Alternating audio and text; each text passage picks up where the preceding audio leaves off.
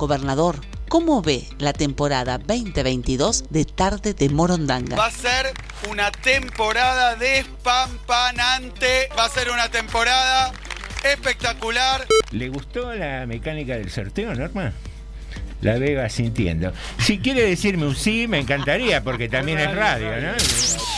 Hola amigos, no soy de llamar a los programas, pero quiero felicitarlos. Quiero felicitarlos realmente porque prestigia a la radio municipal, por los análisis que hacen, por lo divertido. Muchas gracias, no creo ser tan grande. Daniel López nos manda mensajes y quiero mandar un gran abrazo a ese grupo tan cálido, José Normayal y el operador también. Entre todos hacen un programa súper entretenido. Que tiene que ver también con una concepción de este programa. Eh, no sé, existe la revista Forbes, creo que se llama, que te habla del ranking mundial, de quiénes son los más ricos. Y nunca existió una publicación de que haga un ranking mundial de quiénes son los más generosos los más solidarios, eh, la gente que más ayuda. No hay mucho ranking de eso. No sé si eso no garpa, no vende, pero tenemos que ser nosotros mismos quienes vayamos eh, modificando las estructuras de pensamiento y empezar a mirar nuestra vida y nuestra realidad de otra manera. Gra nos dice, se nota cuando se ama hacer radio y cuando son otros los intereses. Bueno. Buenas tardes, morondangos. Quería agradecerles por haber hecho mejores las tardes de los vecinos de General Rodríguez. Yo creo que 2022 va a ser el año de tardes de Morondanga. Bueno, muchas gracias, Lucio. Imposible para mí. Nada imposible, creo Venimos, venimos a revolucionar el mundo desde tarde de Morondanga. Mire que las revoluciones terminan mal a veces. Así comienza Tarde de Morondanga. T, D, M. T, D, M. T, D, M. Tarde de Morondanga. Sumario. Sumario. T, D, M. En Tardes de Morondanga. Sumario. Sumario. Anda avisándole a todos. Hoy no te lo podés perder. Manda un WhatsApp al 237 4100 895. Esto pasó hoy en Rodríguez. Hoy hablamos de lo que todos quieren saber. Sumario en Tardes de Morondanga. ARBA y un cambio de mirada sobre los impuestos. El intendente Mauro García se reunió con el ministro de Salud, Nicolás Creprap. Uno que quedó pendiente de ayer, Sueño de ricos, el paraíso propio. Aniversario, 25 aniversario del asesinato de José Luis Cabezas. Curiosidades de las jirafas.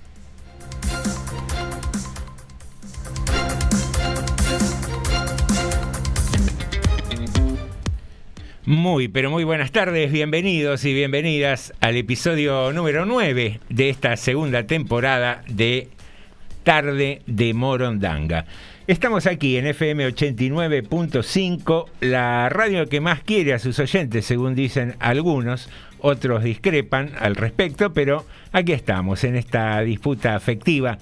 Una, una tarde que ahora se ha vuelto mm, sumamente lluviosa una tarde ideal para tomarse un café, ideal para escuchar tarde morondanga. Norma me mira y me hace unas caras como si no fuera ideal para eso. Norma, estoy vendiendo el programa. Si no convencemos a nuestros propios oyentes de que es una tarde ideal para escucharnos, si los integrantes de este maravilloso equipo no están íntimamente convencido. No, yo no dije nada sobre eso. Pero me, me menea la cabeza así, onda, bailecito de cumbia, como diciéndome, no, no, mucho. no. Y yo, para hacerle eh, la contra. la contra decía que más o menos. ah, que llueve más o menos.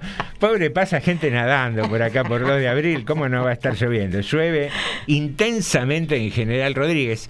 Una tarde que si tenés la suerte de estar bajo techo, Eh, nada, disfrutala un poquito, mirá la lluvia por la ventana y si te tocó estar en la calle en este momento, transita con mucho cuidado, ya seas peatón o conductor de autos o de motos, hacelo con mucho cuidado porque la calle está un poquito complicada. Llueve y sale el sol. Suponemos que debe haber eh, muchas mujeres que deben estar recibiendo propuestas de casamiento, según dice el adagio, ¿no? El viejo refrán de que cuando llueve se casa una señora mayor. Eh, vio que estuve prolijo en decirlo, ¿no, Kreuski? Sí, sí, sí, sí. Buenas tardes, ¿cómo anda usted? Bien, por suerte, viendo la lluvia, como decía usted, cada vez más fuerte llueve, mire. Sí, sí, Un, sí. cuadro, un cuadro raro ese con luz solar al mismo tiempo, con la luz del sol y viendo como esas gotas grandes que caen, que según Norma no golpean, pero yo te digo, te caen varias esas, duele. Pero Nunca vi que una gota le golpee. Bueno, ¿Cómo? Pican. Así es. Pico- pican así en la cabeza, tac, tac, tac, tac, tac. sí, Porque adentro está hueco. escucha, pum, escucha. Adentro está hueco. Norma de Alessandro, ¿se va a formar un arco iris hoy que llueve con sol? Me parece que sí. Y estoy Sí. expectante por verlo. ¿Sí? ¿Va a salir a fotografiarlo? algo? Obvio. Al techo vaya. Obvio. Así tiene No más me dé ideas, Más no me dé ideas. tiene, claro. Queridos amigos, sabés que te podés contactar con nosotros de distintas maneras en la página de Facebook de la radio, mandándonos un WhatsApp al 237 4100 895 o también podés escuchar este programa y los anteriores a través de la plataforma de Spotify. Por ahí te agarró la lluvia, no llegaste a tiempo. Claro. Y a la noche decís, ah, después de comer me voy a tirar un rato. ¿Qué, qué hago? Antes de dormirme un poquito, pum, escucho tarde de Morondanga, que hoy no lo pude escuchar. Buscás en la plataforma de Spotify tarde de Morondanga y te lo escuchás ahí tranquilo antes de dormirte. Es un programa ideal para hacerte compañía durante las 24 horas. ¿Qué sería de la vida si no tuviéramos números, no? Si no ¿Cuántas- tuviéramos no números, tendríamos hora, no sabríamos los días en el día que estamos, no sabríamos la edad que tenemos, ni cuándo nacimos, no sabríamos si nos falta o nos sobra, eh, no se movería el mundo con números. Ahora, sinceramente, esta es una pregunta que lanzo al éter. ¿Lo sabemos? Son simples convenciones de que un año dure 12 meses o 365 Y días. no es real.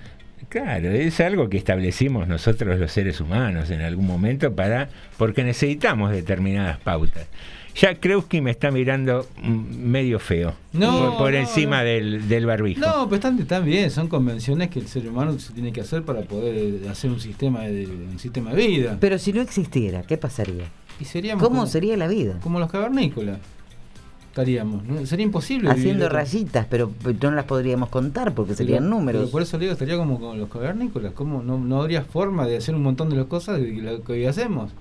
¿Cómo Las computadoras, eh, eh, cuando en sus comienzos eran números. siguen siendo programas. Siguen siéndolo, siguen siéndolo. Nos- Eh, nosotros vemos otras cosas, nosotros, pero son todos en el- simbolitos. En el, fondo sigue siendo lo mismo. El sistema El cero- binario. el cero y uno. eh, usted verá seguramente en tu- cualquier paquete que compre Mm. el sistema este de, de las rayas y los Sí. ceros que tienen ¿Los todo- códigos de barra? Los códigos de barra tienen todo un significado. sí, bueno, ¿Ah, pero, sí? pero todos Sí, necesitan, todos sí, necesitan número. Es un Todo. número también. ¿Uno puede adivinar el futuro con los códigos de barra? No. No, tanto como eso. eh, ¿Habría, ha-. ¿Habría tanta disparidad social? ¿Se sabría quién tiene más plata que Mm, otro no. si no hubiera números? No se sabría, pero habría igual disparidad social. ¿Por qué? Bueno, A- eh, alguien acumularía más cosas. Y pero también se par- las primeras comunidades, digamos, los seres humanos fueron, en realidad era todo más comunitario, pero estaban más sobre la miseria. Había, Sí. había- no había nada para repartir tampoco. El sal con sal. Sal. no, eso antes, antes de la sal. Antes la sal. Porque el sal fue ya una... Ya se habían inventado los impuestos, le digo. ¿eh? Bueno, ya para la sal había que medirla. Mm. Claro. Entonces había números, pero digo, las primeras comunidades de los seres humanos era todo muy primitivo, casi no había eh, habla, digamos, no se medían las cosas, pues no, no, no sabía, porque digamos, hubo, hubo otras formas de números ante los arábigos, ante los romanos, hubo otras formas también, pero otra forma de medir las cosas, pero cuando no había eso era, eh, era una- casi como los monos eran, digamos, ¿Cómo prácticamente el ser medirían? humano. ¿Cómo habrán hecho las pirámides, no?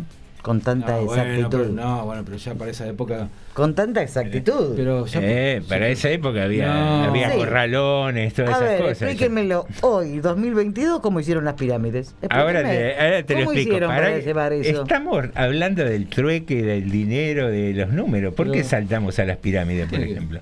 Porque es algo perfecto, eso No es. es perfecto. Es bien humano eso. Bien humano con un montón de ingenieros que eran inteligentes y usaron los Sí, elementos que sí, no había ingeniero en aquella época. Bueno, había gente que era como si fuera ingeniero. Ah, Que tenía nociones de Claro. estructura, de construcción, y también disponía de unos 500, 600 o 1000 ¿Qué lo- esclavitos que perder? morían en el ¿pero qué lo intento. llevaban? ¿A UPA? ¿Llevaban semejante? No, pero se explica Moles. todo. Está todo explicado eso, cómo se llevaba. También se dice que los eh, eh, Sí, los extraterrestres marcianos, sí, hicieron las pirámides. Sí. no fuimos un poco, ¿no? Pero Los bueno. extraterrestres. Sí, se dice también eso, es otra de las es- teorías. Es muy interesante salir eso habitualmente. Qué linda, qué linda es la introducción de este programa, ¿no? Un Uno arranca para un lado, el Esto otro es se va para el otro. Esto es un Eh, delirio. es- Pero una hoy peli- está para delirar. Pero a ver, si arrancamos, con- yo arranco con. tiraste vos los números, me subí a caballito de los números, dije, ¿Cómo? ¿habría riqueza? ¿No habría? ¿Habría quien tiene más? ¿Menos? Claro. ¿Cómo se mediría quién tiene más? Ajá. Y volvés a tirar de perinola y te cae pirámide. Sí. Después te cae extraterrestre. Sí. Y la gente la internan, pobre. La, la que nos está escuchando Como están No. llamando al SAME en Pero este momento. ¿es verdad o es mentira lo que Como digo? dijo el personaje de Dalí en Nueve Reinas, este país se va a la miércoles. Pero hay, que no ponerle- dice- hay que salpimentar un poco a veces. No, bueno, está bien, Salir pero- de las estructuras. Está bien, pero vamos a terminar en Open. no, no te pases, no te pases con el condimento, está bien que salpimentar, No, pero no, está bien. eh, guardame un poco el, el especiero, Norma. Trate que no vengan los enfermeros a llevarnos. Claro. Bien, tratando de restablecer un orden, se me ocurría en estos tiempos donde no existieran los números, donde quizás no existiría el, el dinero, Sí, nos moveríamos en base a trueques, me imagino. sí. ¿Cómo acumula el que más poder tiene? Porque vos podés decir, tengo necesidad, porque jugarían mucho, estoy pensando en este momento, Mm. las necesidades personales. Sí. Porque yo por ahí, no sé, tengo una vaca, pero tengo mucha sed y por ahí por un por un vaso de agua Mm. y cambio una vaca. Pero hace Sería- pocos años, José, se- existía el trueque. Bueno, no. Ah, pero- bueno, pero no hablemos de ese trueque forzado, de una Bueno, situación. pero, pero hay unos billetitos que hacían de, de moneda en el trueque también. No era trueque, trueque. No era que iba a cambiar un- un- una, Había una una, ropa. porque, una ah, moneda paralela, ¿no? Una moneda Había- paralela, claro. Yo en ese tiempo vendía mi cuerpo. Bien. ¿Por trueque? Por trueque. Bueno. pues, y Eh, comíamos toda la familia. ah, muy ¿Sí? bien, Norma. Muy Sí. bien. Muy bien. Para todo el mes. Muy Bien, bien, bien, eh. ahí. Bien, no quisiera preguntar por la época del trueque, pero bueno, sigamos con esta con esta tesitura. difícil esto, ¿eh? Eh, ser complicado. la lluvia me parece que nos pone. Ya tocó los chips. Me parece que ingresó humedad, vio en el sistema electrónico y. No, pero decía, juegan mucho las necesidades personales en un trueque. Sí. Y, y cómo diferenciamos a quién existirían poderosos digamos porque eh, bárbaro yo soy poderoso tengo agua Sí. supongamos que es un elemento muy necesario Sí. y lo cambio por cosas de mucho valor por ejemplo ganado Sí. una ¿cuánto, cuánto voy a acumular de ganado pues ya, puede- pero se ya podía- necesito un espacio después- Pero, pero es probable que, se, que hubiera cosas que ya tuvieran un valor.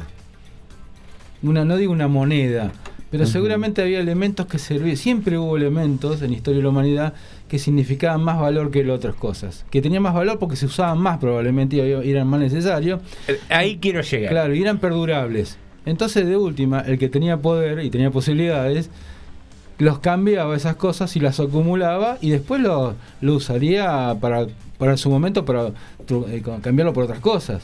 Pero siempre hay algo que vale más, que tiene más valor que las cosas, ¿no? Pero ¿quién estableció esa escala de valores? Porque ahí quiero llegar, a esa estructura, al origen, El a, la, vivo. ge- a la génesis. El más vivo. No sé, no sé si nos impusieron alguna escala de valores, porque en realidad la escala de valores iría íntimamente ligada a Mm. las necesidades personales. Sí. Entonces, viajo en el tiempo y vuelvo acá a 2022. Mm. Digo, hoy alguien Mm. necesita con mayor ansiedad Mm. un abrazo o cambiar el modelo de celular. Un ¿Quién? abrazo. ¿Quién estableció la escala de valores? Y bueno, eso, eso- Otros dirán un eso- celular. Eso depende de cada persona. Claro, ahí está. Entonces, si las necesidades las imponemos de acuerdo, Sí. la escala de valores la imponemos de acuerdo a nuestras necesidades, Mm. ¿por qué es tan importante lo que nos proponen consumir? Porque estamos en una sociedad. Somos los Consumistas, justamente. Sí, pero noso- además. nosotros- Entramos, entramos en el juego. Nosotros, no- Exacto. pero aparte los seres humanos imitamos mucho a nuestros mayores, a nuestros pares, eh, que ne- tenemos necesidad de ser reconocidos, me parece, y muchas veces ese reconocimiento implica ir más o menos de alguna manera, vamos a llamarlo de alguna manera, en la misma manada, en la misma frecuencia que el resto, porque si Pertenecer se llama eso. Sí, está bien eso, es eso, pertenecer, sent- sentirte vos per- que perteneces Parte de un grupo. Exacto. parte de algo y aparte reconocido por ese algo, mínimamente que sea como un par de los demás, ¿no? Hasta el lenguaje se cambia. Bueno, entonces eso pasa, me parece, que la necesidad pasa por ahí, porque eh, cuando pasan ciertas cosas, eh, la gente tiene cierta necesidad de... Un caso le doy. Yo tenía una persona conocida hace un tiempito, después las volví a ver hace un tiempo, colega, ¿eh? colega. Mm. Una persona que siempre estaba, pero re- ¿cómo le puedo decir? Eh, buscando siempre el último mango para el otro día. Bueno, pero yo veía que tanto él como su familia, por ejemplo, eran enloquecidas de seguir, aunque sea con copias malas, Mm. la moda. Tonterías, zapatillas, cuando Sí, salían las sí. zapatillas con los, con los cierres arriba, esas zapatillas que venían así, que vos decís, ¿qué te cambia teniendo zapatillas que la que tenía la semana pasada? O, o no tener. Toda la familia con la zapatilla con los cierres para arriba. Pero, pero hay una tontería de esas. Con, llámele celular. No, no, pero llámele- es que pasa mucho vivir Bueno. atrás de lo que impone Bueno, la moda, el consumo. Nos queremos sentir como parte, reconocidos, iguales que otros, probablemente. Queremos pertenecer a ciertos grupos y queremos ser, tenemos que ser, o pretendemos ser parecidos, iguales que, que otros. Pasa mucho. eh, en, eh, la clase media es muy típica de esto. Sí. más que inclusive otras clases. Porque Sí. el alta, el alta ya es a lo mejor o quiere ser. El medio la vive peleando Quiere- siempre. Quiere parecer clase alta. Claro. A La- mí me pasaba algo con respecto a lo que están diciendo. Mm. Y lo digo públicamente porque no, no me da vergüenza de nada a mí. Ya nos dimos cuenta. No, no me da vergüenza este tipo de cosas, Ah. porque no me hace ni más ni menos persona. A eso me refiero, ¿no? Sí. Eh, más allá del chiste que está bueno. Eh, cuando iba a una reunión de, de amigas, de gente conocida, todos hablaban de la última película. ¿La viste la tal película? Y yo digo, ¿en qué canal la habrán visto? Che, ¿en qué canal está? Eh, ¿Dónde la viste? Ah, no, en Netflix. Yo decía Netflix. ¿Será de otro cable? no Claro, será del una cable marca de cable. tengo. Hasta que me di cuenta que Netflix era otra, otra cosa, ¿no? Y bueno, yo me sentía como, como apartada porque todos hablaban de tal película, tal otra, tal otra, tal otra, que yo no podía, no, no podía ver. Hasta que al fin después tuve Netflix y bueno, ya ahí o tal serie o tal otra. Y uno quedaba apartado de, de un diálogo que se, se hacía, eh, merodeaba siempre con el tema de las películas de Netflix. Entonces uno quedaba apartado. Sí, eh, ¿Me explico eh, lo que sí, quiero sí, decir, te no? entiendo, te entiendo. Un un ejemplo estoy poniendo. Pero vos, eh, ¿cómo llegás a disponer de la plataforma de Netflix? ¿Por convicción? Porque dijiste, quiero tener esto en lugar de tener cable o No, no salí u otro servicio. ¿eh? ¿O para decir, estoy dentro de este grupo, puedo dialogar con esta gente? No, no, no salí corriendo a buscarlo. Cuando, Eh, se cuando dio, te se llegó, dio. te llegó y sí, listo. Sí, tampoco me quitaba el sueño. Sí, yo creo que tiene que ver también con las novedades de las cosas, ¿no? Eh, porque hoy las plataformas para ver series y películas hay tantas que es Mm. Imposible tener todas, ni, ni seguir todas las No, películas imposible. y las series de cada una de ellas, porque tendrías que estar 24 horas sentado mirando televisión, pero... Pero por ahí es el momento de la novedad de algo, donde me parece que la gente cree que pertenece a determinado mundo ficticio porque llegó primero a la novedad. Y eso dentro de 24, 48 horas pasa a ser algo común. Sí. O sea, tu gran mérito dura muy poquito tiempo.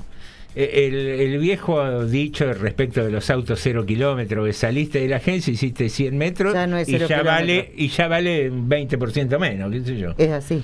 Y la gente se embarca y quiere comprar lo último y lo último y lo... O, o esos que no compran en diciembre porque lo patentan en enero, Claro. no lo usan, lo guardan, lo reservan y lo sacan en enero para que sea del otro año. ¿Qué cambia en la vida de la gente? Ve, Pero son dos cosas distintas. A mí me parece que eso. Vamos al tema, de, por ejemplo, las plataformas de, de cine, de serie, cosas así. Me parece que a veces son cuestión de gustos que se da a la gente. Qué sé yo, uno escucha hablar de ciertas cosas. Yo, por ejemplo, te digo, en mi caso, me enganché en Netflix por una serie que escuché que, que me terminó gustando mucho en ese momento cuando la, la vi. Y me enganché por esa serie. Después la seguí teniendo y me di cuenta que valía la pena tener Netflix. Y yo hay otras cosas que no gasto, a lo mejor mucha gente Claro. gasta qué sé yo, un montón de cosas, sí, pero digo, eh, mi, mi gusto pasa por ahí, por algún libro y punto. Pero y sí, hay gente que sí, que tiene necesidad de tener... Yo tengo un compañero de trabajo hace unos treinta y pico de años que me acuerdo que siempre se compraba, en ese momento esa fábrica se ganaba muy bien, entonces siempre andaba con ropa marca. Y andaba, eh, se compraba las remeras del lagartito, ¿cómo se llamaba? La cosa, era. la La cosa. cosa. La cosa. Bueno, un día los, los cretinos de compañeros que tenía le agarraron la remera, no sé qué, qué le hicieron y le sacaron el lagartito. Claro, es como el auto de que lo sacaron de la agencia. Sí. Claro, no, era, la remera era el lagartito, no importaba la remera, la calidad, era mostrar que tenía de la costa. Claro. Le agarró un ataque casi, lo tuvimos que calmar porque se- casi se nos desmaya. Y bueno, es, es eso también el mostrar y el tener. Son cosas y cosas, hay consumos y consumos, pero qué sé yo, cada uno tiene su locura, ¿no? Sí, aparte uno después va viendo, qué sé yo, empresas textiles, de calzado, que sabes que le fabrican, porque conoces al tipo que, Claro. que labura y dice, no, nosotros le fabricamos para Claro. fulano, para mengano, para... Sí. Y sí. Y, voy- y después, nada, el gran debate, no, tal remera de tal marca es mucho mejor que tal otra. Sí, sí, sí. Y es el mismo mí- fabricante que le fabrica a los dos. Sinceramente a mí me gusta mucho cuando vienen la- las ferias, Mm, porque es todo muy original. Mm. Porque no va a encontrar dos o tres iguales. Y me gustan las cosas originales por lo regular. Lo que, lo que no es en serie. Bien. Eh, ta- tampoco gasto dineral porque ser exclusiva. No, no voy por ahí. Porque hay modelos exclusivos que valen mucho dinero. Sí, en cuanto a la moda, en cuanto a calzado. No voy por ahí, pero por ejemplo los artesanos cuando vienen, está lindo aprovechar e ir, a usted señora, a usted señora también, eh, porque hay cosas muy lindas y que son en... eh, Salen de lo masificado, de lo industrial. Salen de lo, de lo que se ve todos los días y, y quedan muy vistosas, muy bonitas. Tenemos mensajes. Ya arrancamos con los mensajes y eso Tenemos- que hay, hay un gran... ¿De qué se tratará el mensaje? Porque a- Hay de abarcamos tado- tantos temas. Hay de todo acá. Ah, Carloncho nos dice, lluvia y pelados, odio o tolerancia forzada, dice. Oh, y después agrega, ojo que los cavernícolas tenían su forma de medir el tiempo para organizarse, sí, supongo que sí, tendría que ver con la luna y el sol. Con el sol. Sí. Las pirámides no les hicieron los esclavos, che, nos dice Carloncho. Lidia nos dice, hola tarde de Morondanga, a ver si mi teléfono me responde, era eso nomás. Y Clau dice, buenas tardes, tengan un buen programa. Che, dice, no avisaron nada por las tormentas fuertes, se llovió todo. Tiene razón, esta vez no hubo alerta. Creo que no hubo alerta por no lluvia. tuvimos tiempo. No tuvimos tiempo. No, por ahí- Se nos voló el paraguas. No por nos dio las- tiempo. Por ahí las tormentas los tomaron de sorpresa los Claro. servicios meteorológicos también. Vaya a saber uno. Bueno, la cuestión es que sí, vino la tormenta y... bueno. Vino, vino una tormenta. Bueno, avisemos ahora que las tormentas son fuertes. Sí, No, sí. podemos avisar que pasó la tormenta. Con Ah, ráfaga. Muy útil, muy útil. Muy útil. Muy útil, sí, no, sí. porque la historia también Claro. tiene su valor. Claro. Claro, sí, los sobrevivientes contarán el tsunami. ¿Qué dice? No. Señoras y señores, son las 18 y 23 y todavía no hablamos de la consigna. Ah, hablamos sí, de pirámides, hablamos de Sí, sí. diversas cuestiones.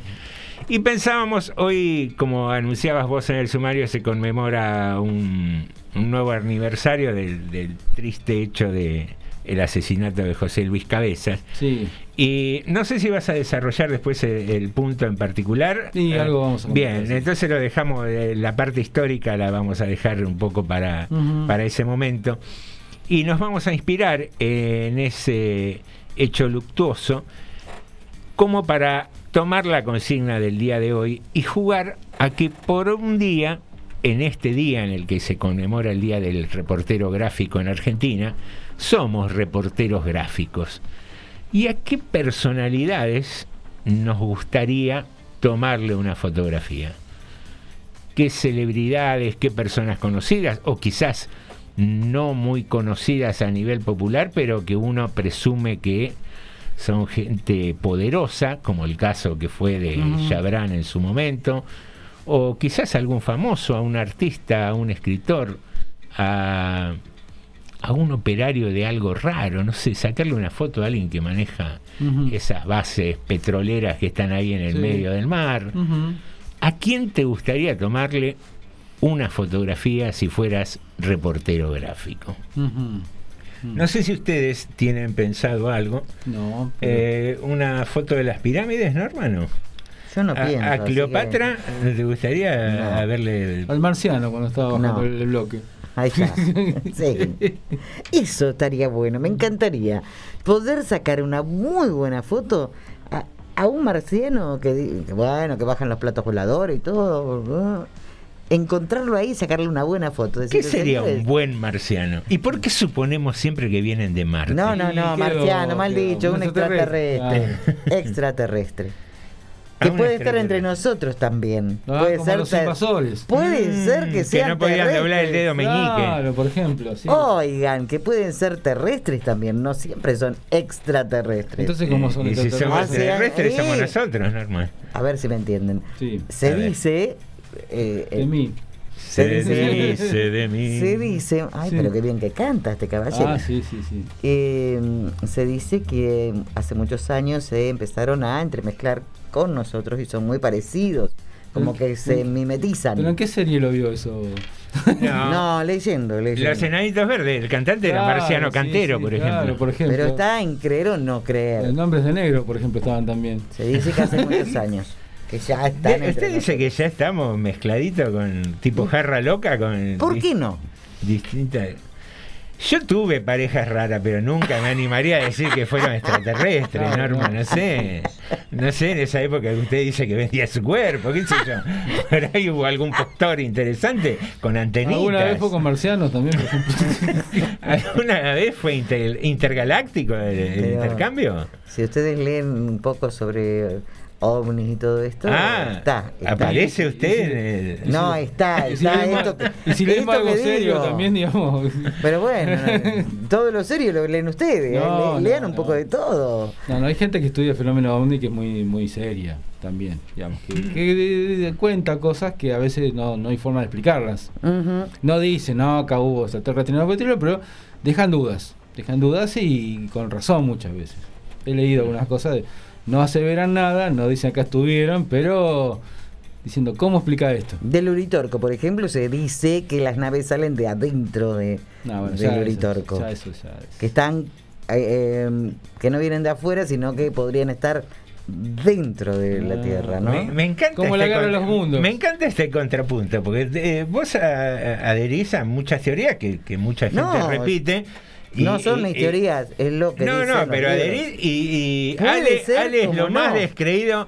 Le decís, Ale está lloviendo, si el tipo no sale y comprueba ahí con un barómetro, toda la presión, todas las cosas, no te cree nada. No, no, pero no lo está desmintiendo tampoco. Eh, no puedo el, el desmentirlo. lado científico. No eh, puedo. Está diciendo que también leyó y que puede pasar. No, podría bueno. ser. Podría ser. Hay, hay fenómenos que son que no- Inexplicables. Que son difíciles de explicar por lo menos con la ciencia que conocemos, son difíciles. Hay muchas cosas que no conocemos con la ciencia, inclusive cosas nuestras al día de Sí, hoy. ¿Cómo, cómo, va a terminar este programa, por, Por ejemplo? Por Es eso, algo si va a terminar. quiero la foto para venir y decirles acá No. está. Tomen, ahí Bueno, y la consigna al final cómo queda todo yo ya Al dije. final, la usted, consigna. usted no dijo al final quién le sacaba foto. La consigna estaba pensando mientras hablábamos. Me encantaría haber sido reportero gráfico cuando fue el quilombo con Alfonsín, Ajá. que lo quisieron voltear. Sí. Ese encuentro de cuando va Alfonsín, ahí a, a donde estaban Campo Mayo. todos los rebeldes, sí. Me, me acordaba, no me puedo acordar cómo se llamaba. Alais era el general que venía Sí, a, reprimir a los rebeldes. Que no llegó nunca. Y venía marcha atrás, me parece. ¿Cómo no me enteré? Sí. porque había salido una base de corriente y supuestamente estaba en camino y lo llamaban Sí. y el tipo, no sé, paraba a cargar nafta en los tanques. Pero ustedes sabían que había un quilombo en Plaza de Mayo. No, en Campo de de Mayo, Mayo. en Campo de Mayo. En Plaza de Mayo, en Campo de Mayo que había un quilombo. Norma separó el país en el año 87. Pero que había chicas ahí. No, bueno, otro, no, otro tipo, otro tipo. Usted se refiere a un lupanar. no sé qué pasaría. Usted dijo eso, qué sé yo. Yo le los- creo. Yo adentro de los tanques no sé qué pasaba. Bueno, nunca se sabe. Pero estar ahí, en Campo de Mayo, tomando una foto de esa reunión. Ajá. Ajá. Esa podría haber Interesante. sido. Podría haber sido linda. Muy Sí, buena. que podría haber sido, sí, sí. Y después, me- no sé, me viene por una cuestión Pero de. usted duda de qué? A ver. No, no, porque. ¿Alguna eh, duda tiene?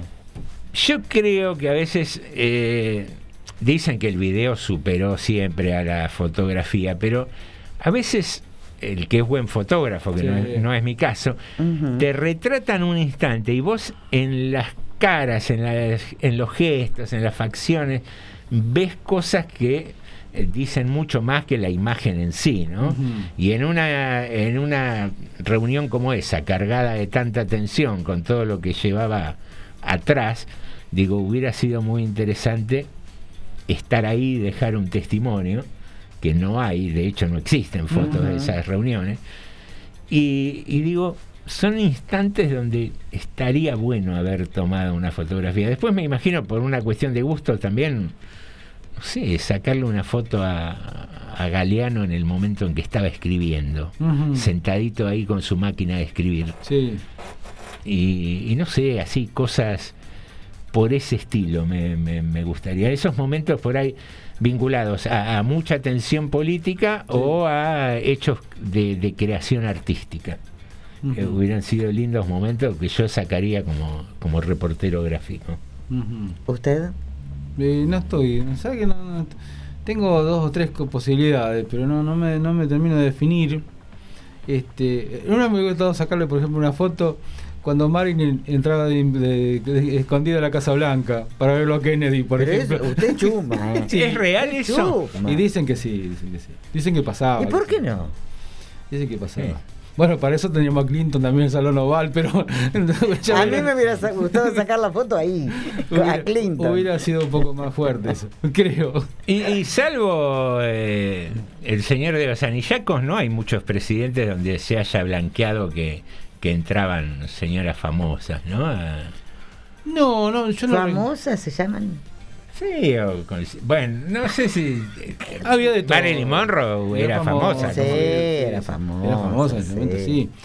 Eh, no, acá no me acuerdo tanto. No, no, no, la verdad que si te me dice otros presidentes, no, no recuerdo. Que no digo que no hayan tenido nada, O, pero... o se ha mantenido el código de perfil bajo. Y a mí me parece que sí. Aparte serían, serían más cautelosos, supongo, también. digamos. Sí.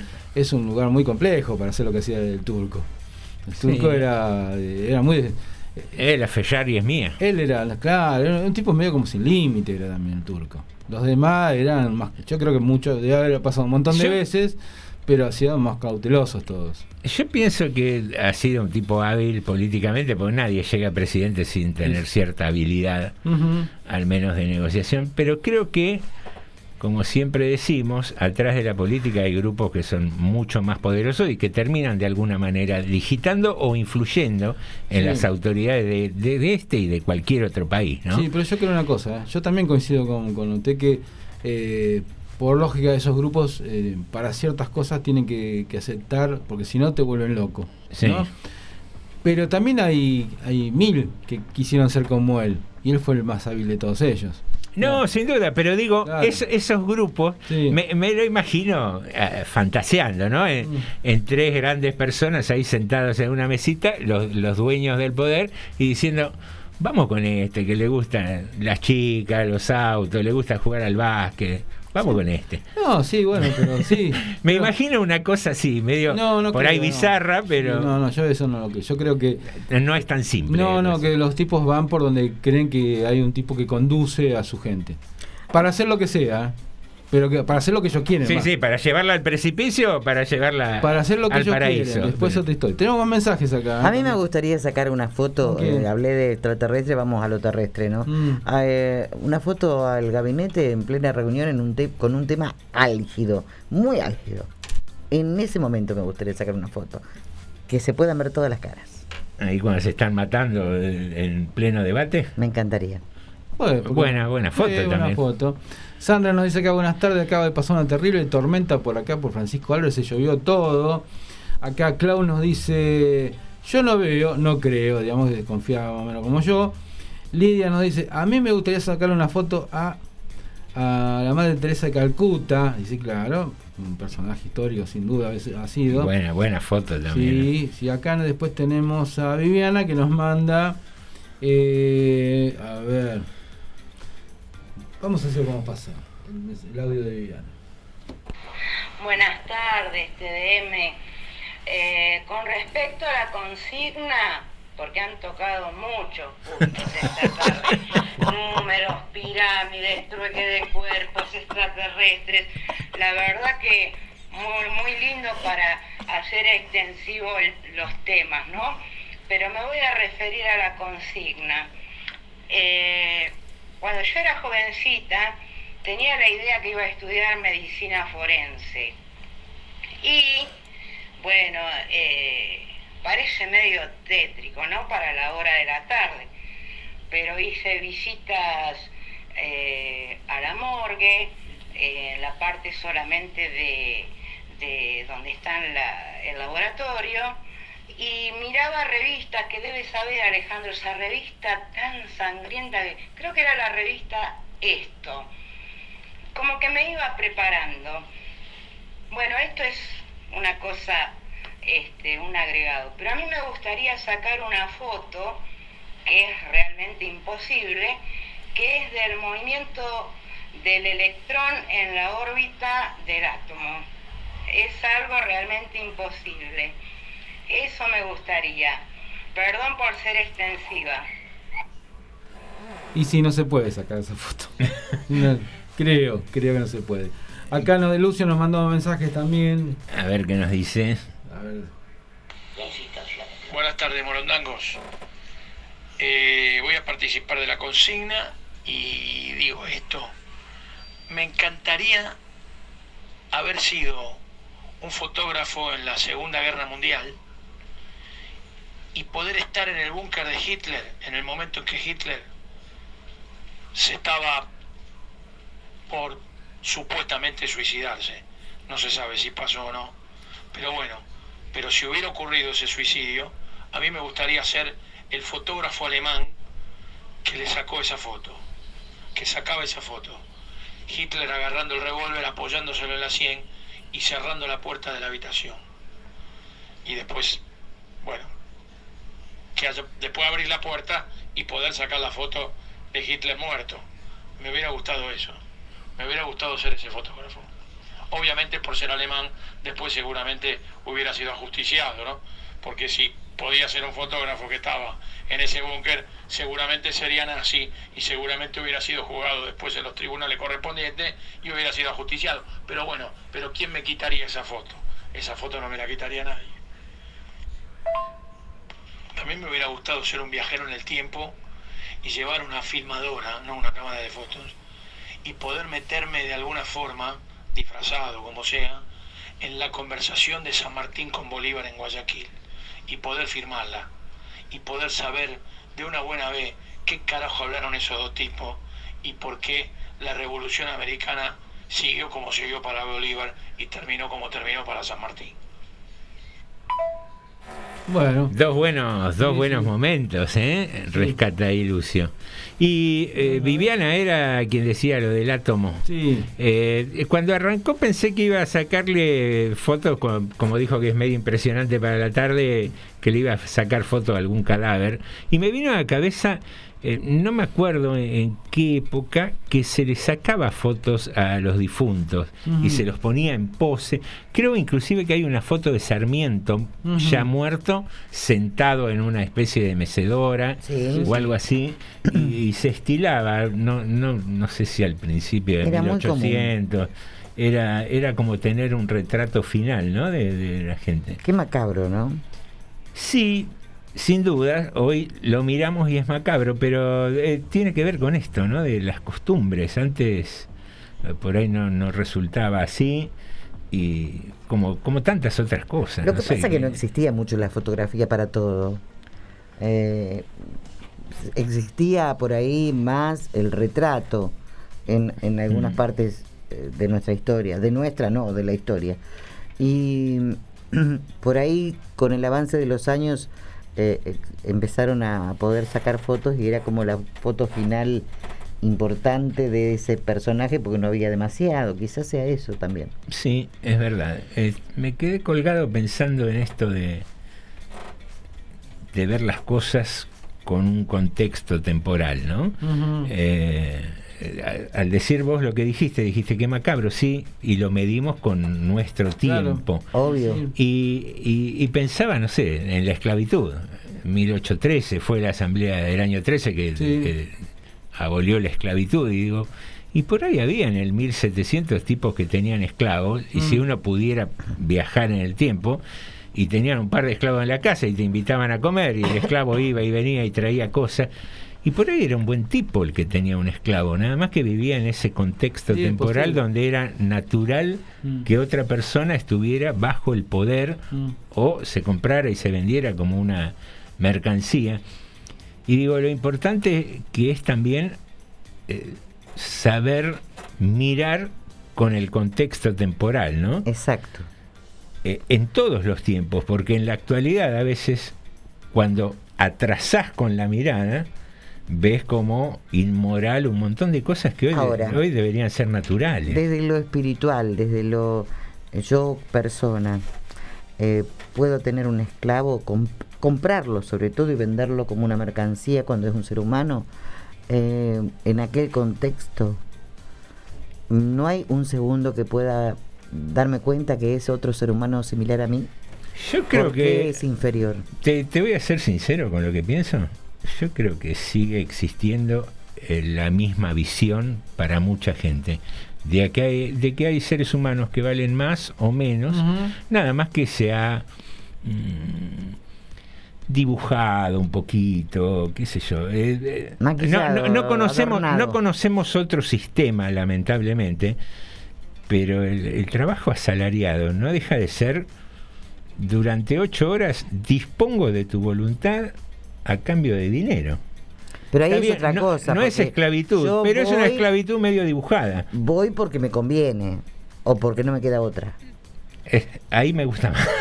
ahí me gusta más. Pero no me, no me esclavizan. En el no te queda otra. a- eh, como a- en aquella época. Mm. Eh, Me esclavizo yo si quiero porque es lo que hay.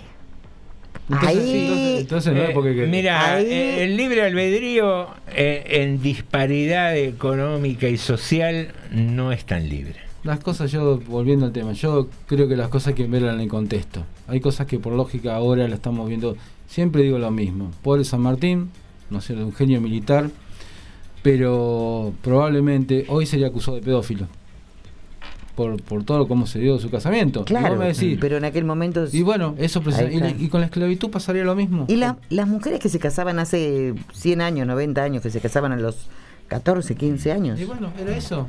Eh, a ver, Cuando- nuestras cuando- bisabuelas. Cuando hoy ves que baja un tipo de una camioneta de esas que valen fortuna, que ocupan media cuadra, en un restaurante coqueto y baja con una chica de 18 años, 19 años de, de la manito, ¿no pensás que hay algo de eso también? No, yo digo, él viene con la nena y lo miro con cariño. Estoy con mi sobrina, te dicen. Muy bien, muy bien. Damas y caballeros, eh, estamos aquí en este programa que se titula La Enciclopedia Loca de la Tarde por FM 89. Más mensajes tenemos acá. Muy Yo, bien. yo. Hoy está tornado esto. De genera. En aquel momento, en aquellas épocas, los esclavos eran cosas, no eran personas, no tenían, no se las consideraba personas, por eso no tenían derechos. Entonces por eso se podían comprar y vender, como se podía comprar y vender una cacerola, o se podía comprar o vender un caballo. Eran cosas. Eh, José, si no tengo mal entendido, es abogado, él habrá estudiado derecho romano y él sabe todas las disposiciones que había sobre las res, sobre las cosas y que eran y que entre, entre las res entraban los esclavos. Los esclavos por eso se compraban y vendían, porque no se consideraba que tenían personalidad. se consideraban que eran elementos de trabajo, una herramienta de trabajo. Había sí, como dice José, seguramente porque hay testimonios, había dueños de esclavos que bueno, que estaban en ese contexto y que bueno, para ser eh, para tener una determinada categoría social tenían que tener una determinada cantidad de esclavos. Y muchos de ellos eran buenos con algunos esclavos y los dejaban hacer. Y los esclavos tomaban decisiones, compraban, vendían, eh, contrataban gente, que tomaban decisiones con respecto a lo que se hacía en una casa, incluso a veces más que las propias dueñas de la casa, a veces más que las esposas de los amos, de los pater familia, esos esclavos tomaban más decisiones que las mismas mujeres. Pero bueno, pero era la época. Sí, eso, eso yo te lo entiendo totalmente, estoy de acuerdo con lo que vos decís eh, con respecto a la historia, pero yo digo, eh, no, no hay sentimientos. Es más, eh, agrego eh, en cuanto a lo que vos decías que eran cosas, si le faltaban algunos dientes o le faltaban los dientes valían mucho menos. Eh, hasta eso, eh, no valía lo que tenía que valer, era como echado un costado. No, a este no lo quiero, porque le falta esto, le falta lo otro. Pero mm, eh, yo digo, como ser humano, no, no, no tenían un momento de decir, pero es un ser humano como yo. Yo lo compré, pero es un ser humano como yo.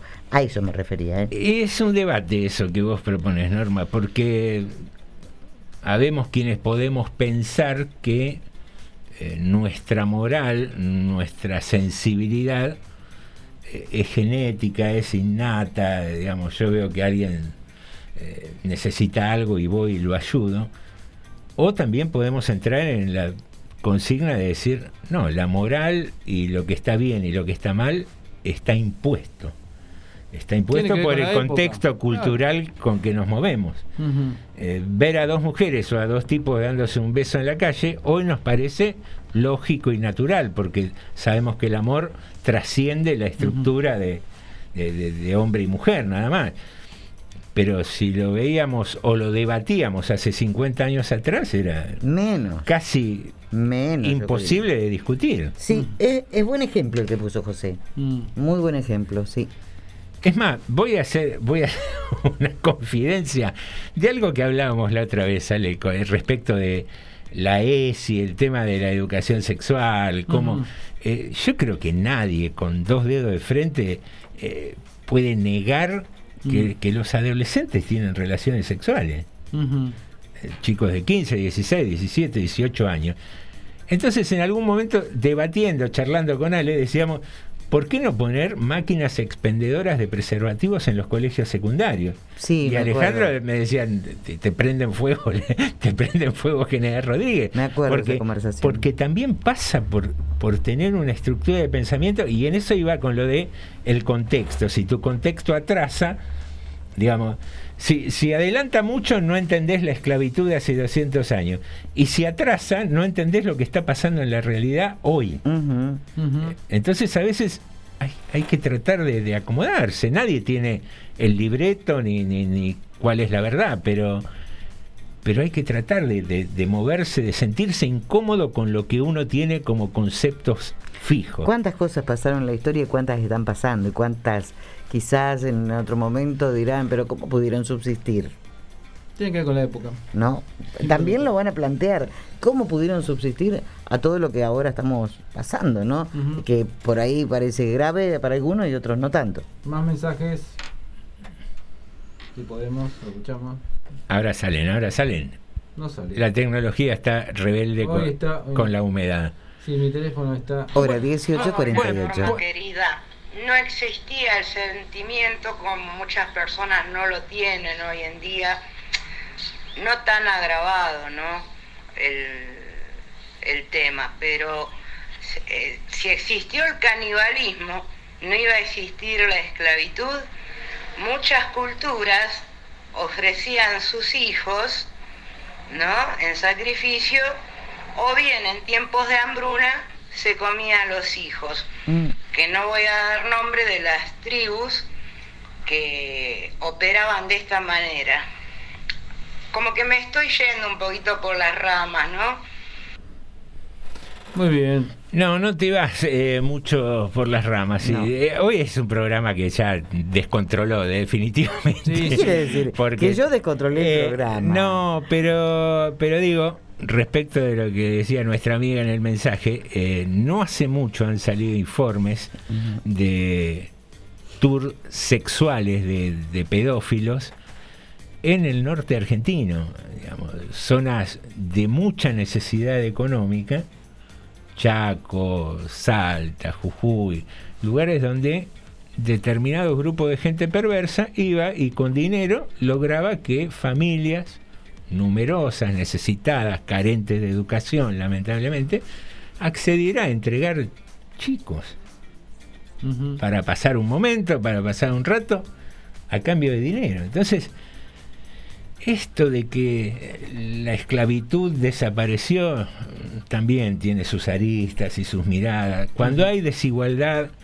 hay sometimientos que no desaparecen, Ujú. lamentablemente. Lamentablemente es. Clau nos dice acá, real. solo hoy están descontrolados, dice, sin me pregunta. Sí, Bueno, solo hoy. Solo por hoy. Nunca nos descontrolamos. Solo por hoy. Señoras y señores, 18.50, tiempo de hacer una... Pero ¿puedo decir algo antes? Disculpe. Me, metemos derecho un bloque hasta las 20. Yo me mato armando cuatro bloques, música, eligiendo, todo eso. para Metele hasta las 20 bienvenido derecho, club, bienvenido al club. ¿no? Da- No. Perdón. No, algún no, día, algún perdón, día- algún José. día voy a contar la conversación que tuve hace un rato en privado. cuente, cuente, no, No, hay problema. no, no. ¿Qué- Eh, a ver. eh, ¿Qué inquietud tenés, Normita? A No, porque vio que dijo, me voy por las ramas. Es la monachita esta señora. Eso, no pude meter el bocadillo, perdón. Nos vamos con eh, Mary Granados y Fabi Cantilo haciendo un temita muy lindo. Bye bye. Cuando quieras.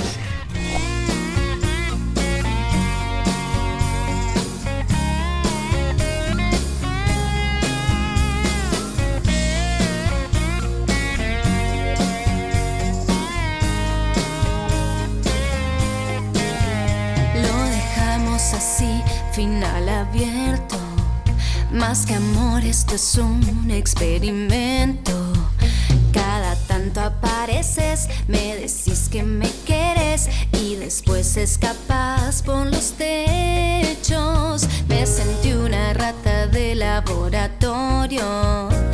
Científico con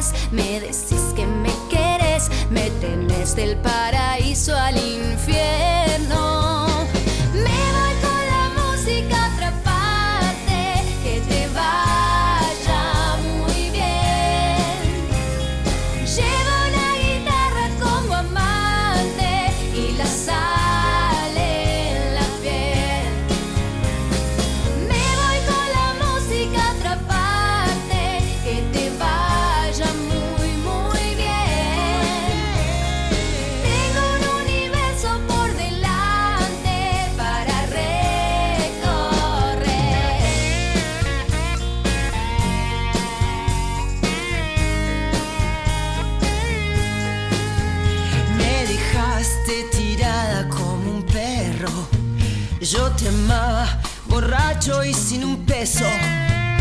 No te pude cambiar, egocéntrico y fatal. Te besabas mirando el espejo. Me llamas a la casa de mis viejos. Ya no soy tu satélite, lo siento. Siento. Pero yo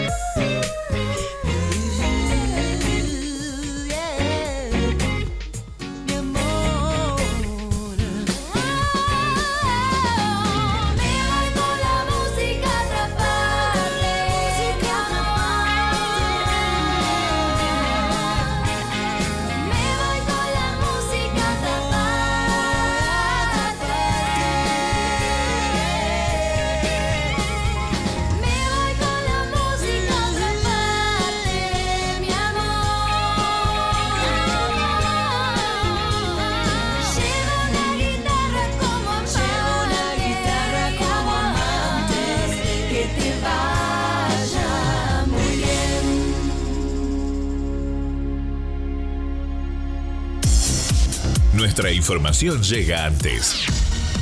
Noticias en su punto Noticias justo. en su punto justo. Y un sonido tan especial que se diría que se escribe diferente. Radio Municipal 895. Distinta a todas.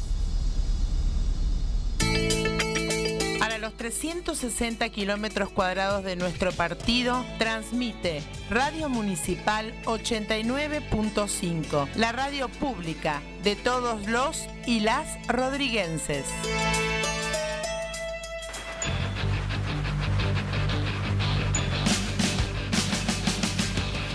Viernes de 15 a 17 horas, Esquizofrenia Radio Show, un programa de skate, arte y mucha música. Conducen el Pampa Rebel to Rebel y el Pelado Ayala. Esquizofrenia por la 89.5, la FM Municipal de General Rodríguez.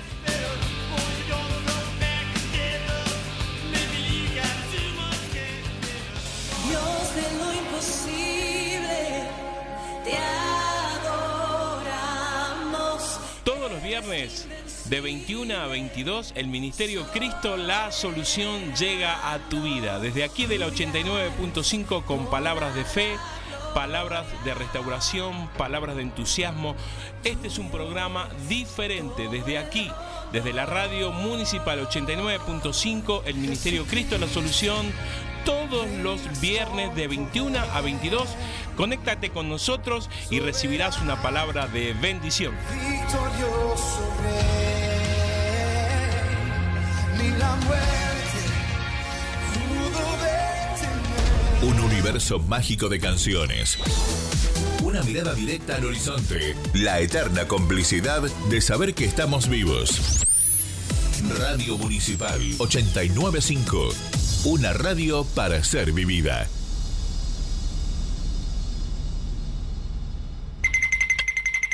Aún así, todos tenemos amigos, amigas, vecinos, vecinas, familiares que no se quieren vacunar por lo que sea, porque tienen miedo, porque están un poquito Miguel Bosé, porque son aficionados a la conspiranoia, porque cuando se ponen enfermos toman vallas de Goyi, por lo que sea. Y la pregunta es, con esta gente que está favoreciendo una sexta ola, ¿qué hacemos? El primer impulso, lógicamente, sería mirarles a los ojos y decirles, deja de decir tontas y vete a vacunarte, José Ángel, que eres tontísimo. Pero eso no va a funcionar, porque esta gente está muy bien informada. Han leído cosas en foros. Pero claro, estamos hablando con creyentes. Cuando uno es creyente, de lo que sea, de una religión, de un nacionalismo, de Cholo Simeone, de lo que sea, uno renuncia a la racionalidad. Cuando eres creyente crees en dogmas y un dogma implica no pensar. Entonces, ¿qué hacemos? Pues me temo que la respuesta es jodernos, asumir que somos muchos y por pura cuestión estadística hay un buen puñado de idiotas entre nosotros. Idiotas en el sentido etimológico, gente a la que solo le preocupa lo suyo y no lo público.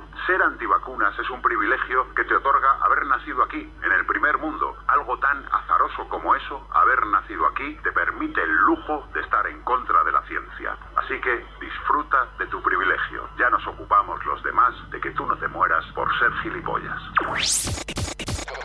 Estás escuchando TDM. Tarde de Morondanga. ¿Sabías que el de, el de Terminator tuvo COVID? Sí. ¿Y qué le pasó? Eh, me lo contó que perdió el gusto, el olfato y hasta la vista, baby. Estás escuchando TDM. Tarde de Morondanga.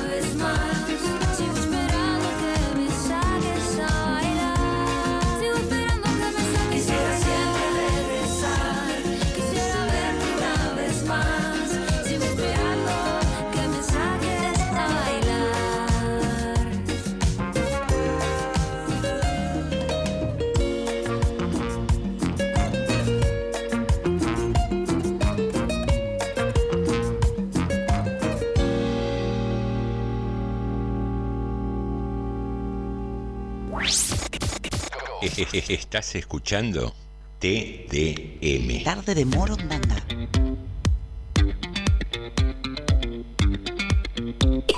Muy bien, señoras y señores, aquí volvemos raudamente a esta tarde de Morondanga y vamos a ir con un informe que te habíamos anunciado en el sumario, tratando de no desviarnos de nuestro objetivo, como es habitual. Eh, como es habitual, no desviarnos, Norma, no entiendo Por la supuesto, risa. no, por favor. Teníamos un informe sobre algunas curiosidades de la jirafa. Una de ellas seguramente es que no usan bufanda. Una de ellas. Vamos, Norma, vamos, Norma. Curios- usted curiosidad. puede, Norma, usted puede, Norma. Arranque, Norma, arranque. Eh, El play, apretá el play, Claro, Ale, por favor. Sí, sí, sí. sí. Me hacen empañar los anteojos. Ahora que hay que pasarlo al asta. Con el, con el barbijo y los anteojos Sí, sí. se le vino un nubarrón que no veía la computadora. Palpaba y no estaba en braille la pantalla. No, Norma. no, no, no. Basta, por favor. Curiosidades de las jirafas. El pueblo tanzano se siente identificado con las jirafas y es habitual escuchar entre ellos decir somos como las jirafas. Su nombre tiene connotaciones árabes, nace del vocablo zarafa, que significa caminante grácil y rápido, y es sin duda una realista eh, e inequívoca calificación del animal más alto de la naturaleza. La envergadura de sus patas le permite dar largas zancadas, por lo que no solo corren rápido, sino que su paso simple de andar ya es una carrera. Su paso amblado y cansino resulta atrapante e hipnóptico para cualquier observador. A pesar de su tamaño, en carrera pueden superar los 50 kilómetros por hora. Podemos definir a las jirafas como animales tranquilos, pacíficos y sociales. Muy bien. Ahí. Bien. ¿Sí? Muy bien, ahora viene el intervalo. Claro. ahí. Caramelo, churro, caramelo, churro. Muy bien, muy bien. Yo digo, pasó, faltó algo acá. Se acabó la pila. Se acabó la pila de. Le alcanzó para el primer perro fue el aire nada más. Y bueno. ¿Qué le pasa? ¿Qué pasa? Vos- vos- ¿Qué día? ¿Qué pasa? ¿Qué día Hábleme sobre el sueño de la jirafa. El sueño. Está. Las jirafas duermen de pie, como también pueden hacerlo los caballos, trabando sus patas, ya que echadas solo duermen algunos minutos al día porque esta posición las vuelve vulnerables para sus predadores. Su lengua, su lengua es de hasta 50 centímetros, le permite alcanzar las hojas más altas y evitar las púas de las Ah, me, acacias había, me había asustado, ¿eh? es de color azul oscuro para protegerla de las quemaduras del sol. Mire usted, quiere decir que anda con la lengua afuera bastante la jirafa y se tiene que proteger. Las manchas de la piel, esta característica tan particular, las manchas de la piel de la jirafa permiten distinguir los ejemplares más jóvenes de los más ancianos. Cuando más oscura es la mancha, más anciano será el ejemplar. Sus manchas en disposición combinada y en su forma individual son únicas, como las de la cebra. Sí. También. Como en el caso de las huellas dactilares, no hay dos jirafas iguales. pueden soportar varios días sin beber porque no sudan y tienen un sistema digestivo que les permite obtener el agua de las hojas que ingieren. En este sentido, superan a los camellos en su resistencia a la necesidad, a las necesidades de agua. Mira Mirá usted. ¿eh? La compensación de la altura. Su gran corazón de hasta 11 kilos le permite bombear la sangre hasta la cabeza. Las venas yugulares del cuello tienen varias válvulas que impide que la sangre descienda bruscamente a la cabeza cuando se inclinan a beber. Los cuernos. Ah, todo un tema ese. Tenemos para otra tarde. Le- no, Pero ah, ¿no? estamos hablando de la jirafa. Ah, cierto, cierto. Los pequeños cuernos de la ¿Y jirafa. alguien que conocemos íbamos a hablar? ¿no? ¿Cómo? Sí, íbamos a hablar alguien de que conocemos, digo, cuando tenemos los cuernos. Ah, sí, le damos. Ah, bueno. Tenemos para toda una tarde. Bueno. Los pequeños cuernos de la jirafa permiten distinguir su sexo.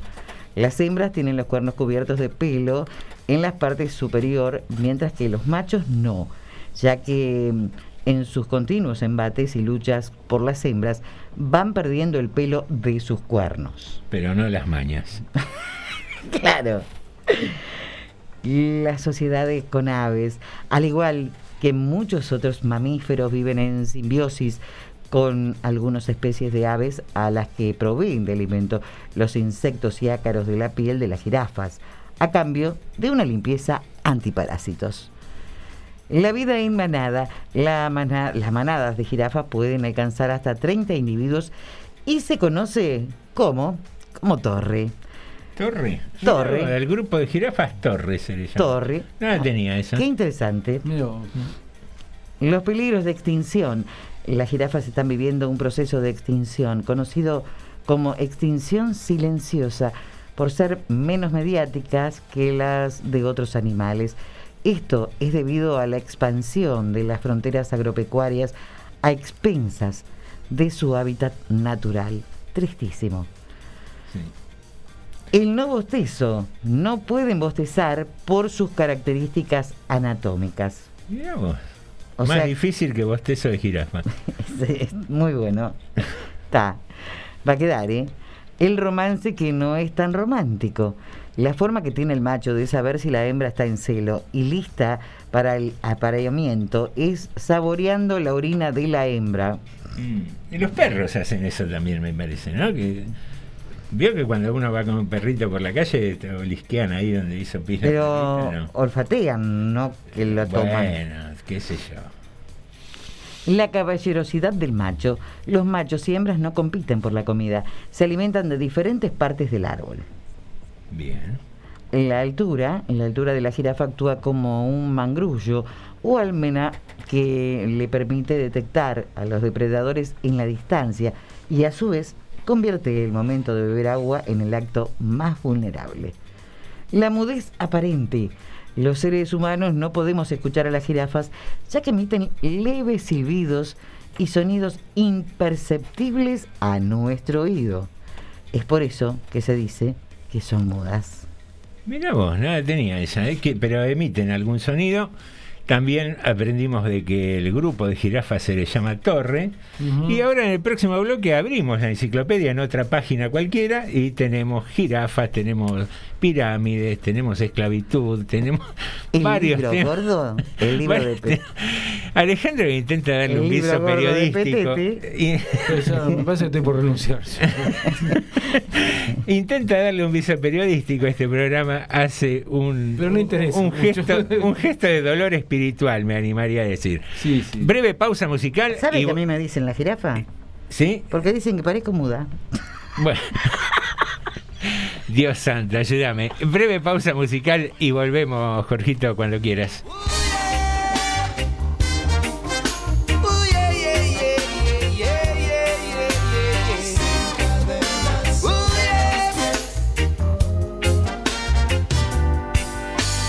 Sin cadenas sobre los pies, me puse a andar.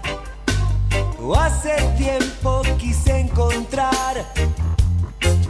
camino nada escapa, nada muere, nadie olvida, eso lo sé. Nada escapa, nada muere, nadie olvida, eso lo sé. Navegante sin rumbo fui y naufragué. Cada calle, cada rincón, fui conociendo y he perdido, he ganado y he sabido defenderme bien.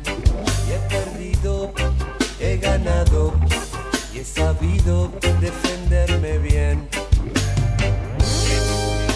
Contengo la respiración. Contengo la respiración. Es un día tan claro. Historias felices. Felices será el día en que pisen firme.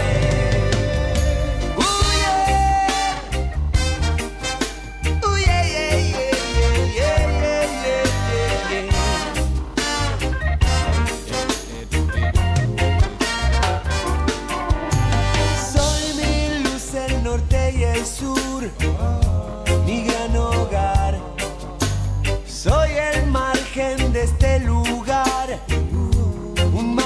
Nada escapa, nada muere, nadie olvida, eso lo sé.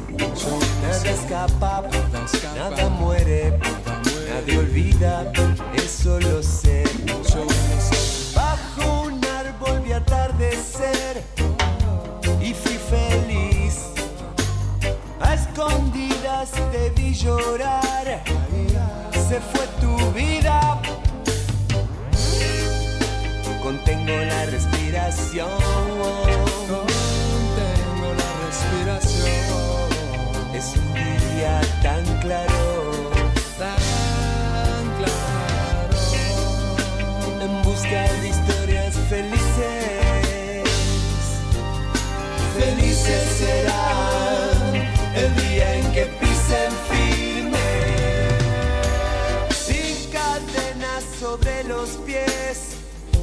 me puse a andar.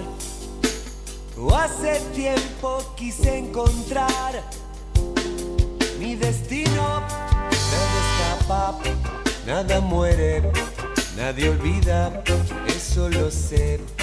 Nada escapa, nada muere, nadie olvida, eso lo sé. Sin cadenas sobre los pies. Cadenas sobre los pies.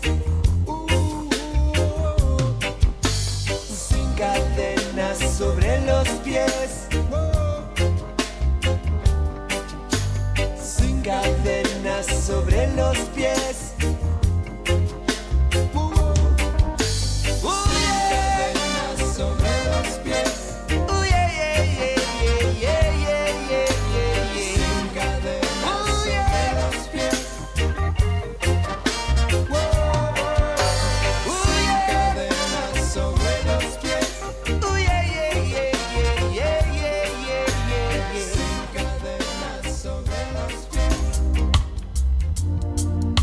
Estamos compartiendo Tarde de Morondanga. TDM.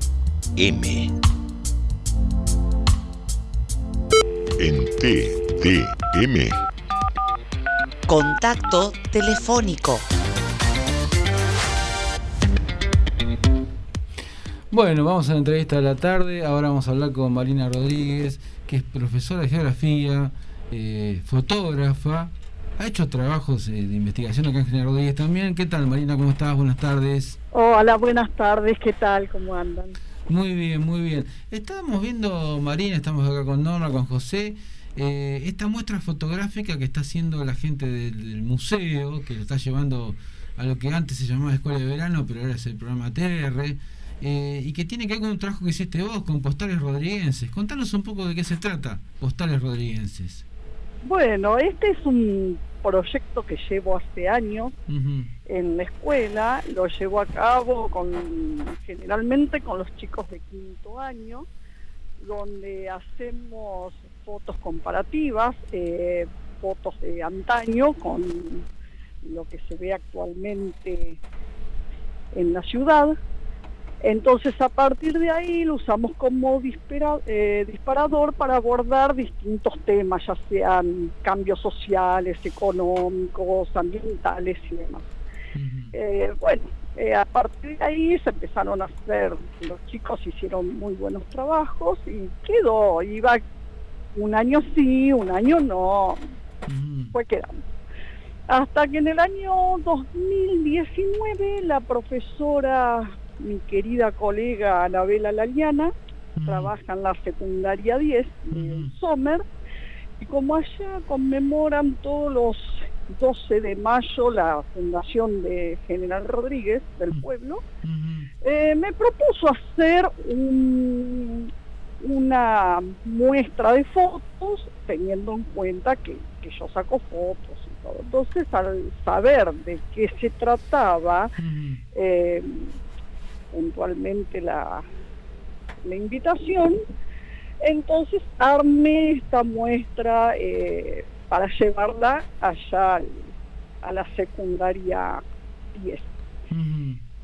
Y bueno, la idea era ir presente, mostrar las fotos, hablar del tema, de lo que era antes, lo que es actualmente General Rodríguez, cómo fueron los cambios y demás.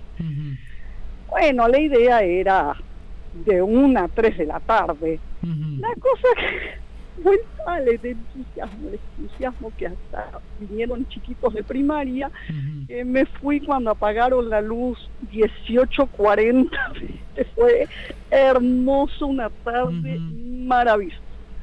Bueno, entonces, a ver, la muestra quedó armada, le fui agregando fotos, las fotos antiguas las saqué de un, un poco que me han, me han regalado, otras que me ha, este, encontré en internet en la página del diario Acción, que Máximo me permitió usarlas.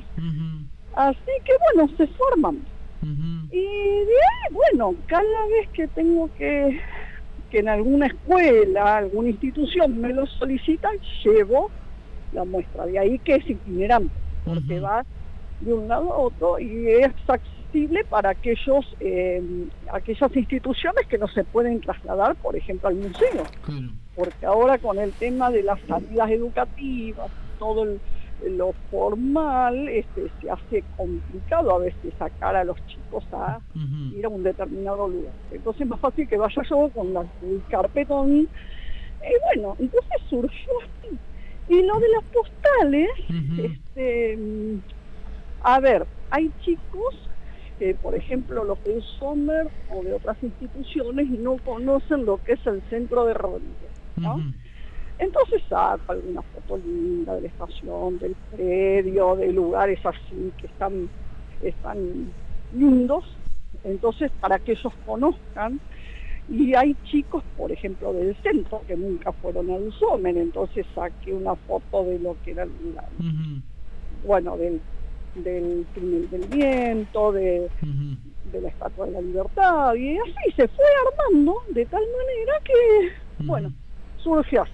Y hace unos días pasé por el museo, por la biblioteca precisamente, que está en el Museo Bernardo de Irigoyen, eh, para hablar con Eduardo Piccinini para pedirle una foto en especial, ya que la mamá de él fue al colegio con mi papá, entonces, bueno, hablando así.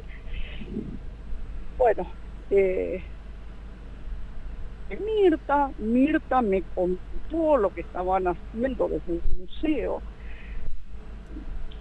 con el programa, el vínculo del museo con el programa ADER en las escuelas.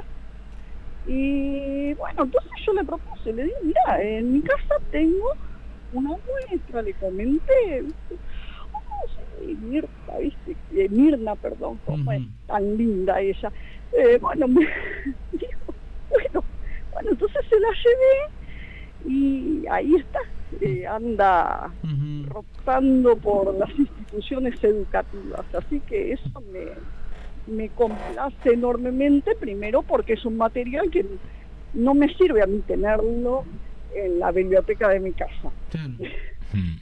Mirna, buenas tardes, un gusto. Buenas José te tardes, habla. ¿Qué tal, José? ¿Cómo estás? Mm, eh, Desde tu mirada de fotógrafa eh, en este juego de postales que me decís que eh, confrontás fotos viejas con fotos actuales de distintos lugares de, de Rodríguez, ¿qué, qué conclusión tenés? Eh, el, ¿El progreso arrasó sin cuidado alguno o hay algunas líneas arquitectónicas en edificios por ahí importantes que se siguen respetando o tratando de conservar? Bueno, la modernidad arrasó. Sí, sin piedad, ¿no? Sin piedad, imagínate, yo eh, nací acá en Rodríguez, mis padres, mis abuelos, somos toda una familia de acá. Este, si bien en la década del 70, yo nací en el 68, en la década del 70, cuando era chica, eh, había eh, construcciones así de vieja data, Sí. eh, ya no queda nada, casi nada. Lo único que se conserva así es la esquina de la panadería El Porvenir, ahí la esquina de Simoni, eh, después lo que está en la vereda frente a la Plaza Sarmiento, la Plaza de la Estación, entre Pasaje Colombo y Avenida Eva Perón, toda esta esquina, el almacén de Turón, algo se sigue conservando. Lo que más se ve es en el campo, en el espacio rural, pero acá en la ciudad no quedan los adoquines, no queda nada, nada. Y eso, bueno, la modernidad muchas veces hace esos estragos, eh, por ejemplo, con lo que pasó con la estación de tren, este, que mm, el, andén de madera que estaba eh, del lado del sentido Luján Moreno eh, también se perdió y, bueno es este por eso es bueno a través de la de la fotografía poder poder rescatar esta digamos esta memoria este Gráfica de alguna manera. Claro, para que no se pierdan y para que nuestros chicos tengan sentido de pertenencia al lugar que nacieron o al lugar que eligieron para vivir. No los chicos, sino los padres, ¿no? Pero Sí, sí, sí, sí. bueno, y la idea es esa, apostar a lo local.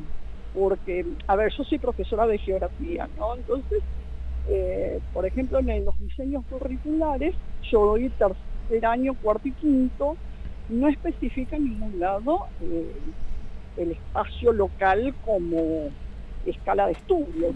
Entonces yo lo doy igual, yo lo doy igual. Entonces los chicos se sienten eh, identificados, es, algo significativo para ellos, porque es lo que ven a diario o lo que tienen al alcance de la mano para ver. Qué, qué interesante esa mirada. ¿eh? Vos sabés que nunca se me hubiera ocurrido eh, analizar eso, ¿no? La- Las materias de secundario donde eh, lo local no aparece nunca, ni en la historia, ni en la geografía. Eh, siempre estamos como abocados a, a esa cosa macro. Y, y por ahí accidentes geográficos o eh, se podrían estudiar sobre todo en provincia de Buenos Aires no en, en un montón de lugares reivindicando lo- la geografía local. Bueno, tal cual, no solo en la historia y la geografía, tenemos, por ejemplo, en la biología, todos los chicos saben lo que es un, hablando de lo que ustedes estaban tratando, todos los chicos saben lo que es una jirafa, pero no saben la diferencia entre un zorzal y un hornero, por ejemplo. o, o- o desde el punto de vista de la literatura, que no se estudian los autores locales, son pocos los profes que eh, abordan este, eh, autores locales. Eh, que es, es una manera de encontrarse también con uno mismo, ¿no? Eh, contar un poco la historia de- de- de- del lugar, en este caso de Rodríguez, como, como podría ser cualquier otra ciudad de, provincia de Buenos Aires.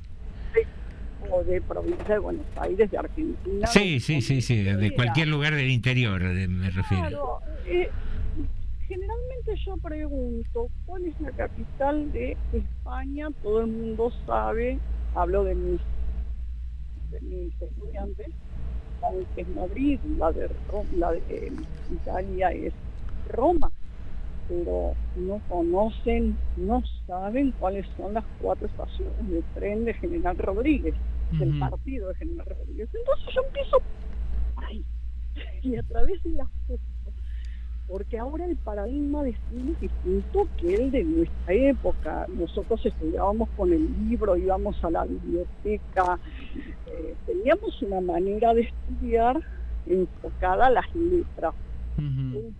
De hoy en día está enfocado en la imagen, en el celular. Entonces, bueno, de alguna manera hay que llegar a despertar ese interés, esa curiosidad. Y bueno, esa es la, la manera que encontré. Conjugar mi profesión con mi hobby. Yo soy fotógrafa profesional, soy aficionada, ¿no? Entonces este, pude lograr encontrar ese combo hermoso y bueno, eh, eh, lo puedo utilizar y, y da bastante buen resultado. Bien en la pandemia no se pudo hacer mucho ahora en estos dos años, bueno, en este último año 2021 sí un poquito más, pero en el 2020, que fue todo virtual, esto de las imágenes, de las fotografías, de lo local, ayudó, a mí me ayudó mucho. La verdad que no, me ayudó muchísimo. Bueno, como todo, encontrar el, y se encontró por suerte.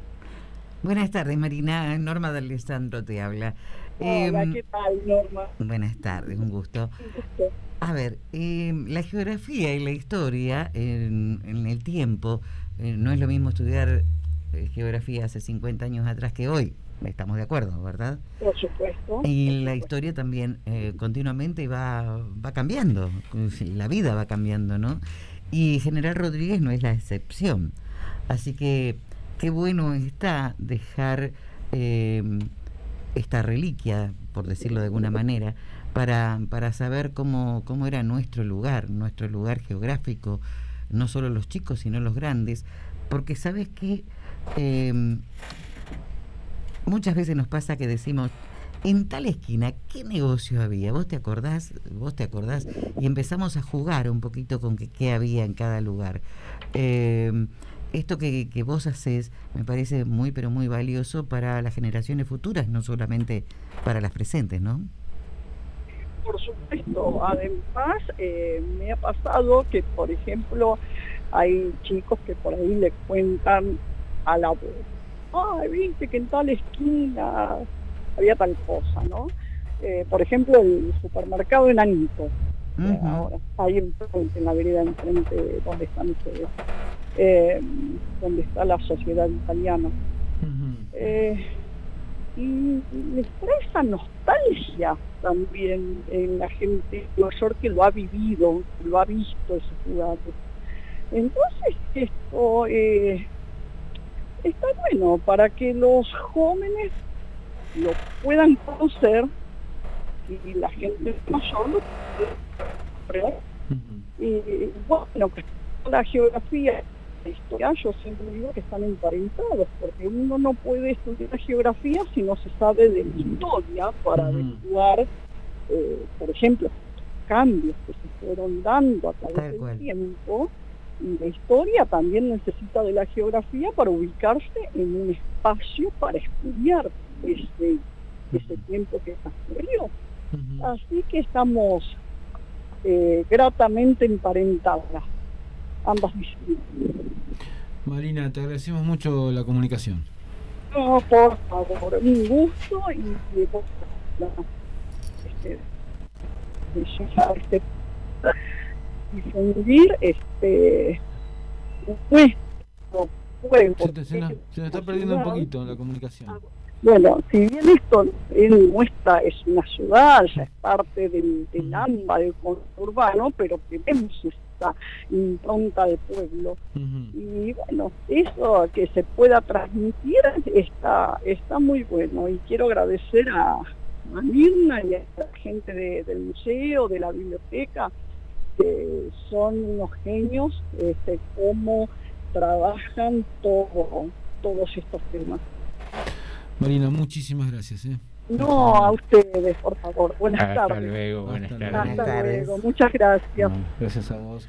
Estuvimos con Marina Rodríguez, profesora de geografía, bueno, fotógrafa, investigadora también local, y bueno, mostrándonos su trabajo, estas postales rodriguenses que está difundiendo el Museo Municipal.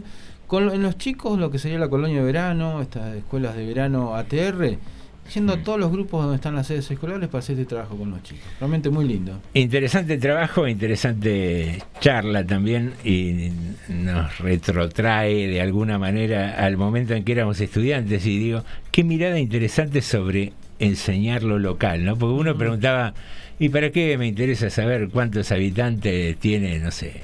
Italia, que nos mandaban a estudiar? Digo, y está bueno que sepamos cuántos habitantes tiene Rodríguez, o como decía ella, cuántas estaciones de tren tiene Y es una, Rodríguez. Es una cosa que un Eh, poco compartimos. Yo creo que desde acá hemos charlado muchas veces con Mirna, por ejemplo, del tema de este museo, Mm. del trabajo que ellos hacen. Por eso nosotros, eh, el pequeño aporte que hacemos todas las mañanas acá es el- con la pregunta local.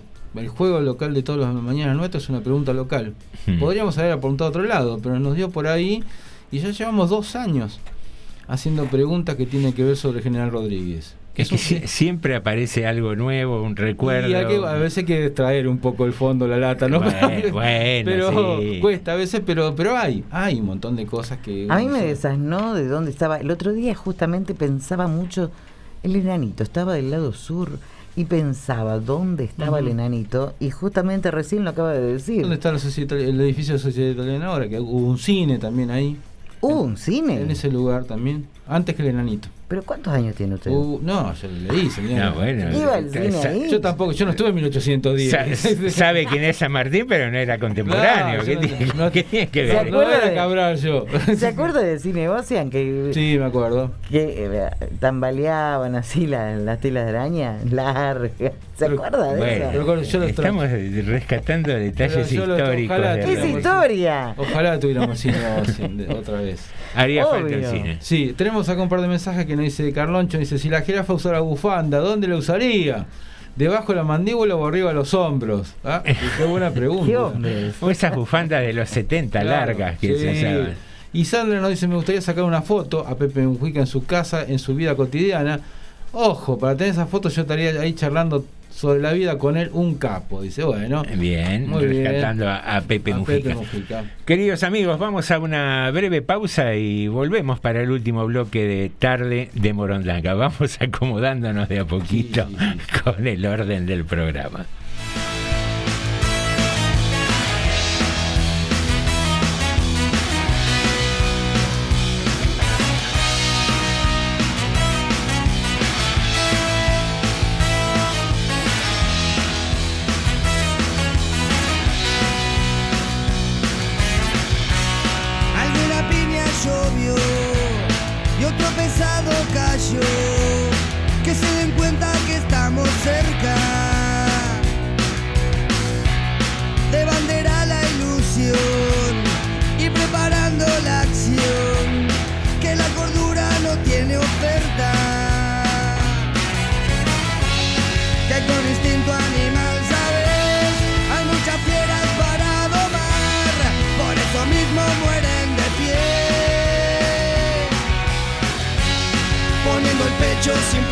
Preguntar,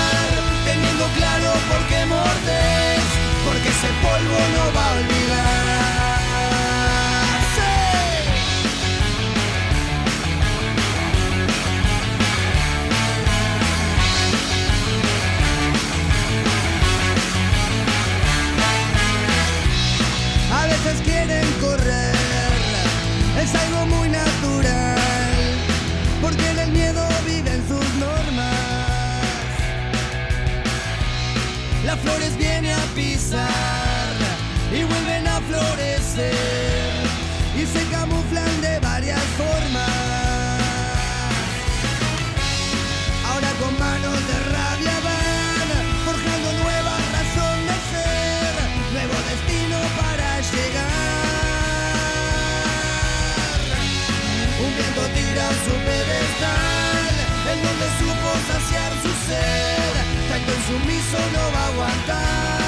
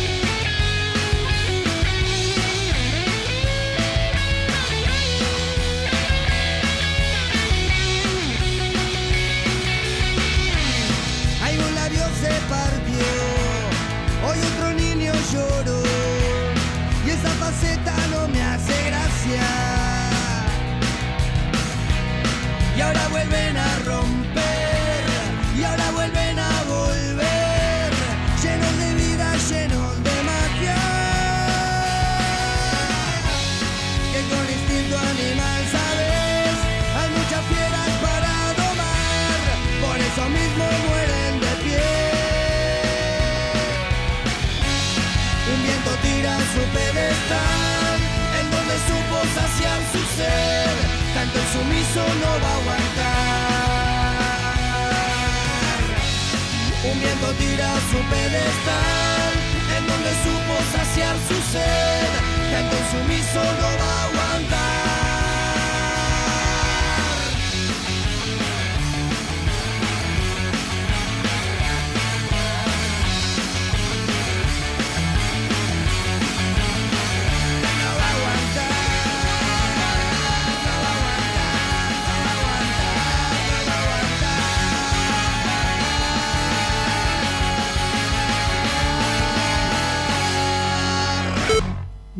Terminó lo que nunca comenzó. Vos y yo tenemos un amor pendiente, pero vamos a llamarlo café, que da menos miedo. Texto Selam Wering. Voz Marisa Moyano.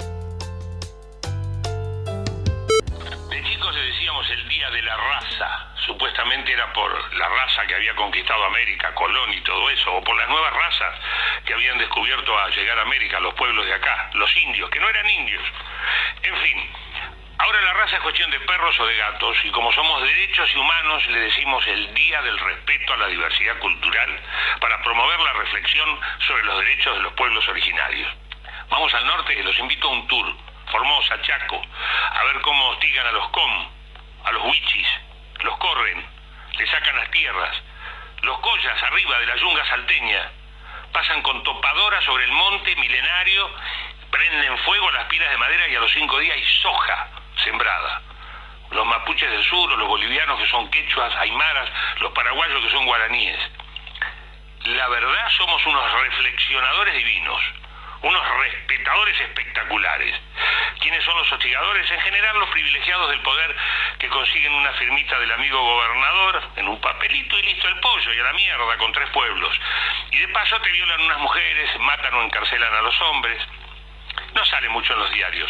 Es por el progreso y la civilización, ¿vistes? Y para salir en una foto con el candidato y poner un cuadrito en el despacho. Día del respeto a la diversidad cultural del asco. Disculpen, ¿eh? me voy a vomitar al baño y vuelvo. No me gusta ensuciar el suelo, que ya está bastante cagado. Estamos compartiendo Tarde de Morondanga. TDM.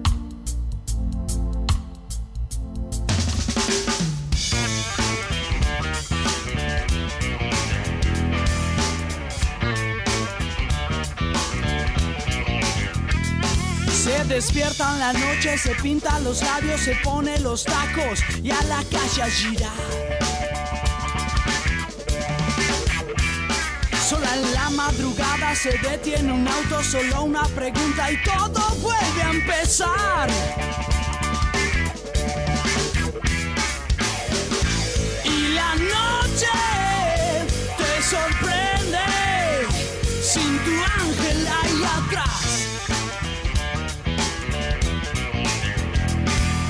sale a la calle, la noche está buena, la fábrica cerca, pero hoy no va a llegar. Aguantando en la esquina, el fierro está cargado, la sangre caliente, algún palomo caerá.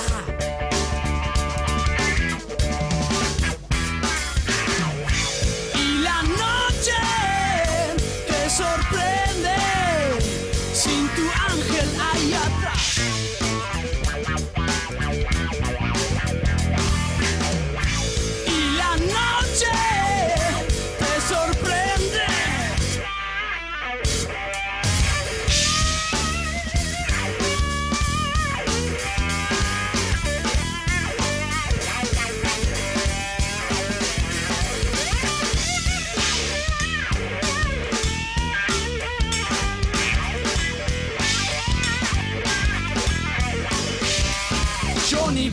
El sexto whisky en la mañana, no hay ninguna dama, creo que hoy quiere volar. No hay espejo que alcance el balcón, está cerca, el cemento está fresco, todo va a terminar.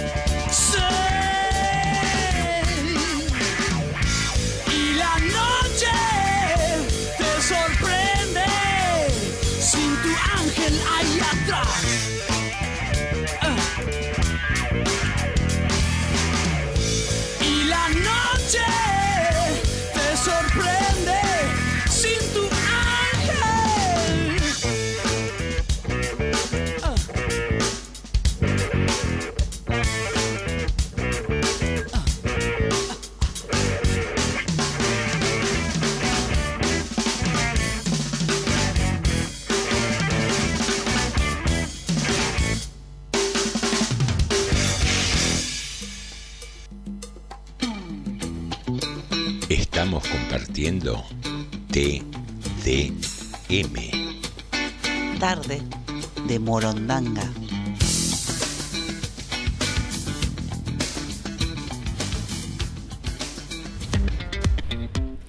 Muy bien, aquí regresamos después de escuchar a la Triple Nelson, una banda uruguaya con un temazo, Sin tu ángel, que habla de esas circunstancias de la vida en que no está ese ángel de la guarda que siempre esperamos nos proteja. Un, un temazo y un, un sonido espectacular que tiene esta banda, me gusta mucho. Señoras y señores, dos cosas quería comentar. Una, si querés aprender y jugar y conocer cosas de General Rodríguez, como veníamos charlando, escuchate de 9 a 12, sumate que no resta, todas las mañanas aquí en Radio Municipal. Y otra es que les voy a preguntar, así tomándolos por sorpresa, ¿qué va a pasar el jueves?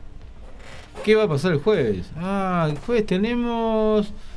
Ya tenemos concurso el jueves. Sí, señor, el postergado Ah, concurso que por una cosa, por otra, no pudimos arrancar, arranca este jueves. Mm. Estás muy calladita, Norma, ¿qué está pasando? Déjela un rato. Ah, ah, usted la amordazó, me había, me había olvidado. La tanda. Sí. Logramos controlarla Sí, sí.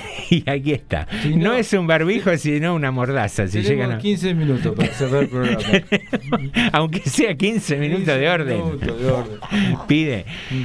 Lo que tenemos el jueves sin falta y esperemos sin ningún contratiempo, Sí. arrancamos con el juego de preguntas y respuestas. Mm. Mil pesos de premio para el que lo gane. Sí. Así que a participar. En la primera hora te anotás y en la segunda hora sorteamos dos jugadores. Mm.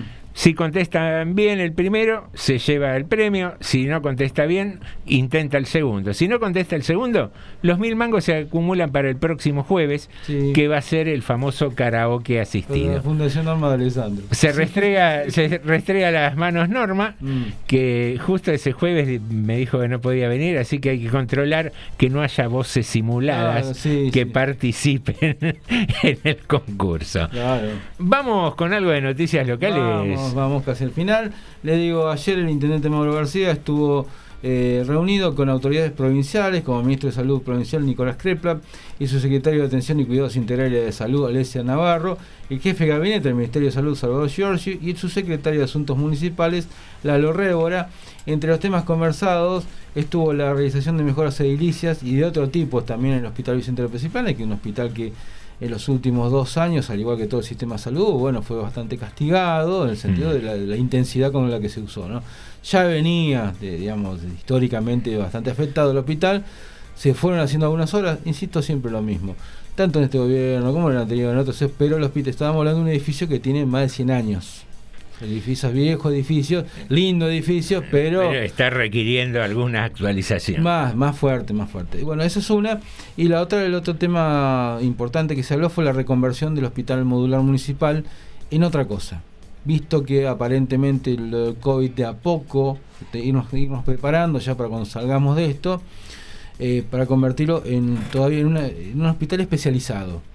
Se cree, se- había una alternativa en un momento que se pensaba en un hospital pediátrico, probablemente termine siendo un hospital eh, de traumatología, probablemente. Pero bueno, todavía se está definiendo eso porque acaba de que tener eh, recursos provinciales o nacionales para su mantenimiento, para un municipio no está, que no que no tiene hospital propio, como, ha- como hay muchos distritos porque reciben una tasa especial, Rodríguez no la recibe por tener su hospital.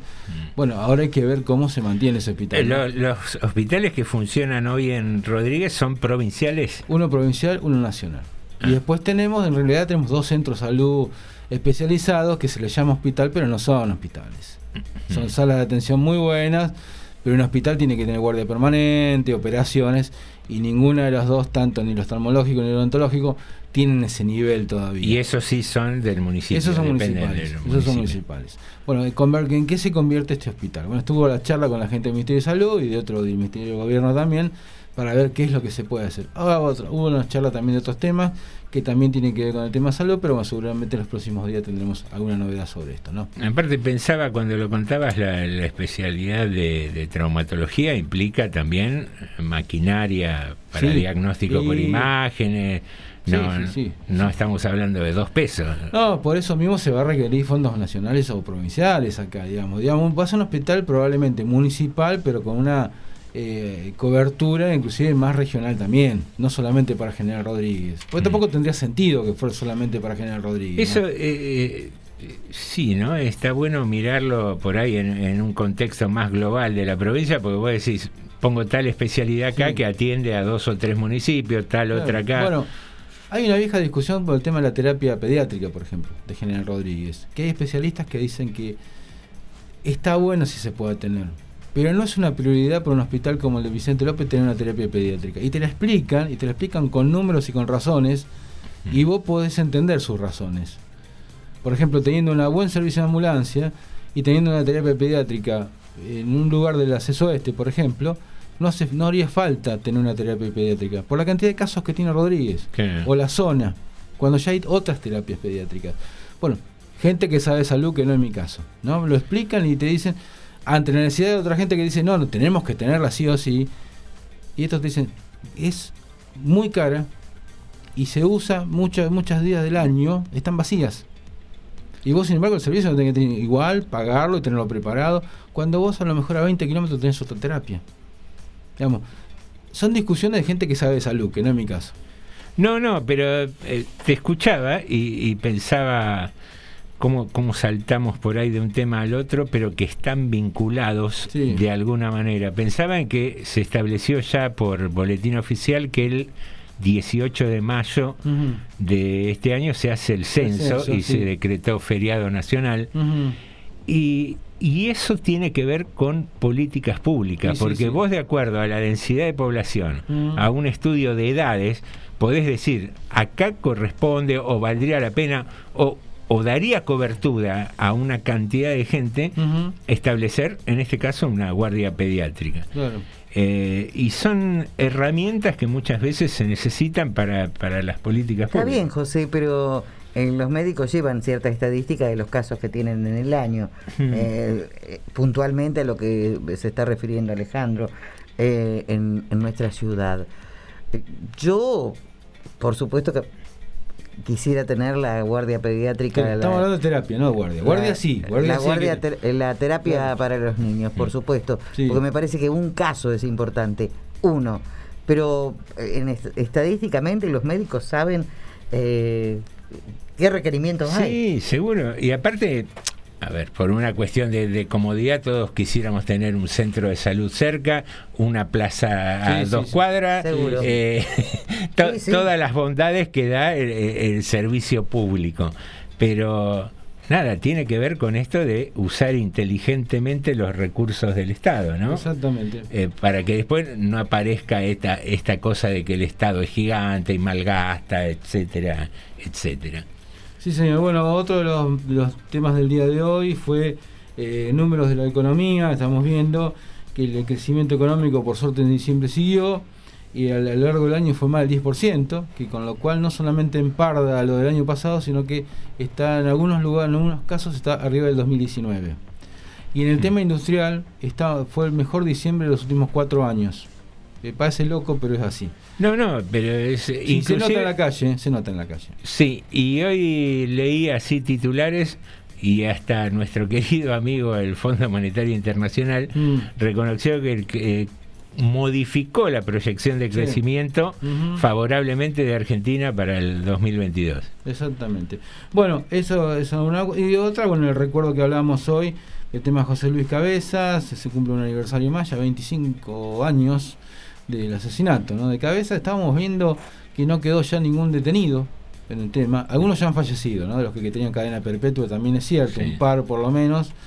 Eh, nunca se pudo concretar, digamos, cosa que es muy difícil. También siempre el autor intelectual de un atentado siempre es muy difícil de encontrar. No Sí. solamente acá, ¿eh? en el resto del mundo. Vos encontrás al autor material con suerte a veces. Bueno, acá hubo un montón de detenidos, eso es cierto. Algunos cumplieron unos cuantos años, otros poquitos. La gente, y no solamente la familia de cabeza, sino eh, mucha gente se quedó con la sensación como de una especie de impunidad también, ¿no? La hermana, sobre todo, que siguió mucho de cerca esto. Sí, la hermana en algún momento me parece que empezó a patinar también algunos conceptos que hacía. Algunas de disquisiciones que empezó a hacer después con el tiempo me parece que eh, no quedó muy centrada, me parece. Pero digo, la, ge- la gente que investigó el tema te, te dice que, bueno, no, no se llegó a los, a los autores intelectuales del hecho, por ejemplo, pero convengamos que tampoco podemos decir que hubo impunidad. Vamos a ser honestos. Hubo cerca de una dec- decena de detenidos. Cerca de una decena de detenidos. No es tampoco tan habitual. No, no, eh, eh, cuando hay poderosos detrás de algunos delitos es muy difícil a veces que se investiguen. Exacto. Eh, sí, te queda ese amor amargo de que cayeron los autores materiales, que no es poco, pero como que suena que son los, man- los mandaderos, los mensajeros, etcétera, etcétera. De hecho, Chabrán se suicidó. Sí, eh, rodeado por la citación judicial, Ujú. eh, presionado o no. Para aquellos que no conocen la historia, porque son jóvenes, en el 96, eh, Alfredo Chabrán era un empresario de los más importantes que había en Argentina, que tenía contactos con todo el poder político, que realizaba negocios fabulosos, pero que era un tipo cuya imagen no se conocía. Eh, en una cobertura de verano, eh, José Luis Cabezas logra fotografiarlo y a partir de ahí se empieza a tejer una serie de cuestiones que lamentablemente termina en la temporada siguiente con el secuestro y homicidio de José Luis Cabezas. Eh, hoy escuchaba al compañero de, de- de Cabezas, el, el reportero. Gabriel Michi. Sí, Gabriel Michi, que contaba todo, paso por paso cómo fue la primera temporada, cómo le sacaron la foto, Mm. eh, que simulaban que se sacaba una foto Gabriel con su mujer y, y apuntaba a cabezas y en realidad lo estaban tomando a, a Chabrán que venía caminando por la playa, porque ya le había dado tres entrevistas Chabrán a Noticias, pero siempre pidió como condición no sacarse fotos, porque decía que ni la CIDE tenía fotos de él y sacarle una foto era como pegarle un tiro en la cabeza. Una declaración medio rara de un Sí. empresario. Sí, sí. Y justo en ese año, el compañero de cabezas hace toda una investigación sobre los negocios de Chabrán y estaba en proyecto hacer un puerto deportivo en Pinamar. Y que los números para cualquier analista económico no cerraban. Entonces se hablaba o de blanquear guita o de una puertita para el narcotráfico en Mm. ese lugar. A partir de esto, de la foto, aparece en la revista Noticias y al año siguiente el comisario de, Pinamar, que los conocía a cabeza, le dice, qué linda tu gordita, en referencia a la hija, Mm. y eh, se lo comenta a cabezas a su compañero porque dice, no la conoce a mi hija. Entonces era como un mensajito de amenaza. Sí, sí, sí. Y nada, termina aparentemente que la zona se libera, Mm, aparecen los horneros Sí, sí, sí, todo y, eso. y cometen eh, este delito. También, también acá en esto, lo de Chabran, eh, más allá que era sin, sin duda era un tipo muy denso, muy oscuro, sin ningún tipo de duda, también le molestaba a algunos capitales de afuera que, que estaban muy monitoreados por Caballo. Y esto también es parte de la historia argentina, ¿no? Había muchas empresas de correo y empresas que querían lo que Chabran tenía. Seguro, a ver. Chabran molestaba. Digo, yo no digo, Chabran estaba lejos de ser un patriota, eso estamos hablando, está claro que era un mafioso, ¿eh? está claro, pero digo, Eh. tampoco es que lo que y compañía lo que querían era limpiar el país. ¿eh? Ah, había, el- había una especie de, in- de invasión de alguna empresa que, que querían quedarse con lo de Chabran. Cuando se quiere apoderar de la torta. Exactamente, por algo bien, por algo, un tipo como Caballo no defiende, no viene por la paz y la liberación precisamente. Seguramente. Sin embargo, Caballo estuvo en dos gobiernos diferentes. Sí, así, así nos dejó. así nos dejó en los dos gobiernos. Cabe Y- sigue apareciendo, Y sigue opinando apareciendo. hoy. Sí, sí, sí. Y los mismos tipos que lo, que lo favorecieron siguen llevándolo a sus programas. Y no le preguntan nada, ¿eh? Preguntan nada. Bueno, COVID el día de hoy, 120.000 casos, 121.000 casi. Eh, me- mejor dicho, 100.000. 100.000 casos, eh, 20.000 menos que el, el- el martes pasado. Digamos, a nivel nacional. A nivel local todavía estamos en subida. ¿eh? Tenemos, con respecto a la semana pasada, una leve suba pero es como que se empezó a notar que también se empezó a atenuar la suba y ya creo que vamos a empezar el descenso pro- pronto. Así que bueno, esos son algunos de los datos. Después pelea eh, política, una chiquita, Esper y Pichetto se pelearon. ¿Ah, se sí? pelearon, sí. Eh, Esper le criticó a Pichetto que, que estuvo con, con Cristina, que fue parte. Y Pichetto, suavecito, le tiró que a vos te van con un narcotraficante. Ah, puso usted una, una avioneta y autos de narcotraficante. Bien. El bien. suavecito se tiraron. Epa. Gente. Ninguno de los dos mentía, creo. Nardo envenenado. creo. Ah, Lo que tienen que los dos dicen la verdad. Sí, sí, sí. Y, con, y, te- y terminando con esto, Solá, este, lo, hizo- Sol- Solá le va a hacer juicio al, al turista, él estaba en Costa Rica, le va a hacer juicio al turista que fue a medio a gritarle, a decirle que era un ladrón, cosas así, por calumnias e injurias. Y sabe que yo creo que se lo puede llegar a ganar. Porque Solá ya no era funcionario cuando le pasó esto. ¿eh? No era funcionario, no estaba con fondos oficiales, estaba en su vida, haciendo su vida retirado. Puede ser. Y no, y yo le digo, más allá que no me no sé ni que Solá sea bueno ni que sea malo, me parece que tendría razón. Sí, mira, qué sé yo, es eh, un tema delicado. Eso. Yo me acuerdo cuando también lo, lo insultaron a Kisilov en el buquebús, eh, Sí. que estaba la mujer, estaban Sí. los hijos. Me parece que hay, hay lugares de debate que, que, que están, que son institucionales, Sí, donde uno puede opinar y demás, pero ir a prepotear a un tipo, ir a Sí. escrachar a alguien cuando está solo, que está con su familia, que está con sus chicos, me parece que son cosas fuera de lugar y que Sí, sí. poco tienen que ver con la democracia. Y tiene, yo por eso digo, tiene que, tiene que haber un tipo de castigo también. Acá nos dice Graciela que Caballo también estuvo en la dictadura, tiene razón, estatizó la deuda privada en el año 82. Y me voy con una, de- con una de cine, ya que está. Estoy viendo que dice el aniversario de algo que tiene que ver con el cine. En el año 95, en el festival ese que inventó Robert Redford, en el Sundance, o como se diga, en inglés se estrenó Los sospechosos de siempre, hace 27 años. Una película que me encanta y que cada vez que puedo la vuelvo a ver. Mira qué bueno. No sé si usted la, ha visto, Los sospechosos. No, no, por ahí la vi, no la tengo muy presente, Sí. pero pero pasa eso, qué bueno que tengamos películas que volvemos a ver una y Ah, otra sí, vez sí, y nos sí. gustan. Sí, esta es el, para mí es... Eh, Norma, genial. ¿usted tiene películas? Hable porque va a parecer que está amordazada en serio. No, Norma. Habla, habla. bueno. Eh, ¿Vienen a continuación los amigos de En la Sangre hoy? No, ¿Martes? no están todavía de vacaciones. Están, Ah, están de están vacaciones. de vacaciones, sí, sí, están medio vagos. Bueno, está bien, están descansando un poco, preparando material seguramente para, Ah, sí, sí, sí. para la próxima temporada. Norma, por favor, tu película favorita, esa que ves No, reiteradamente. di- ¿qué quería decir? Eh, justamente que anoche vi una película en la que, muy buena película, Jean-Claude Van Damme Ah, era muy, pero muy jovencito, o sea que tiene algunos años ya. Bien. Qué peliculón, lo volví a ver, me encantó. Van Damme en el jardín de infantes. Sí, más o menos, está lindo. Yo, hay- yo una, Está lindo. Está lindo, dijo. Ah, acá Graciela dice, Kieser Sose. Claro, el personaje que hacía el malo, Kevin Spacey, que terminó siendo malo en la vida real, aparte también. ¿no? Ah, Pero un gran actor, eh, gran actor. ¿Qué, qué cosa eso, ¿no? Cómo se desmoronan algunos artistas a partir de su vida privada. eh, A este- todo el este- mundo le pasa lo este, mismo. este era un, un tipo que uno admiraba cuando Sí, actuaba. eh, sí. Me, me lo acuerdo en Belleza Americana, por Claro, ejemplo. sí. Y después te enterás de esas cosas. El sé- papel, los primeros dos años de.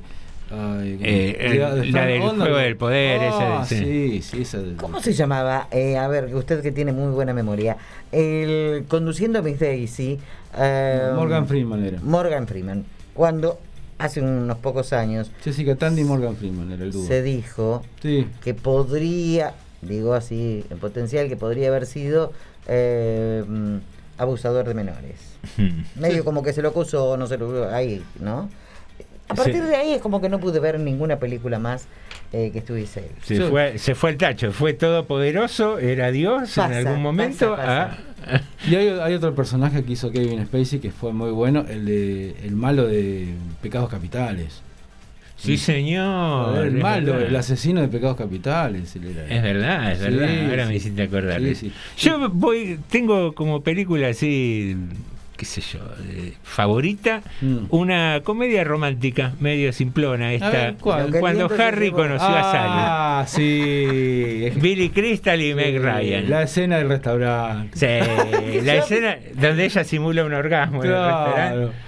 Es, ma- es maravillosa. Norma nos mira. ¿Cómo no la Claro. viste, Norma? Esa? Pero escúcheme esa escena que termina la mujer del lado. Claro. Que comió ella. Porque es una pareja que está charlando sobre las bondades del sexo entre hombre y mujer y la chica le dice, nosotras podemos fingir siempre. Ay, no. No, yo, me, hay yo veces- me daría cuenta. Decía, Claro, dice, yo no me daría cuenta. Y le interpreta un orgasmo ahí en el Sí, medio del bar.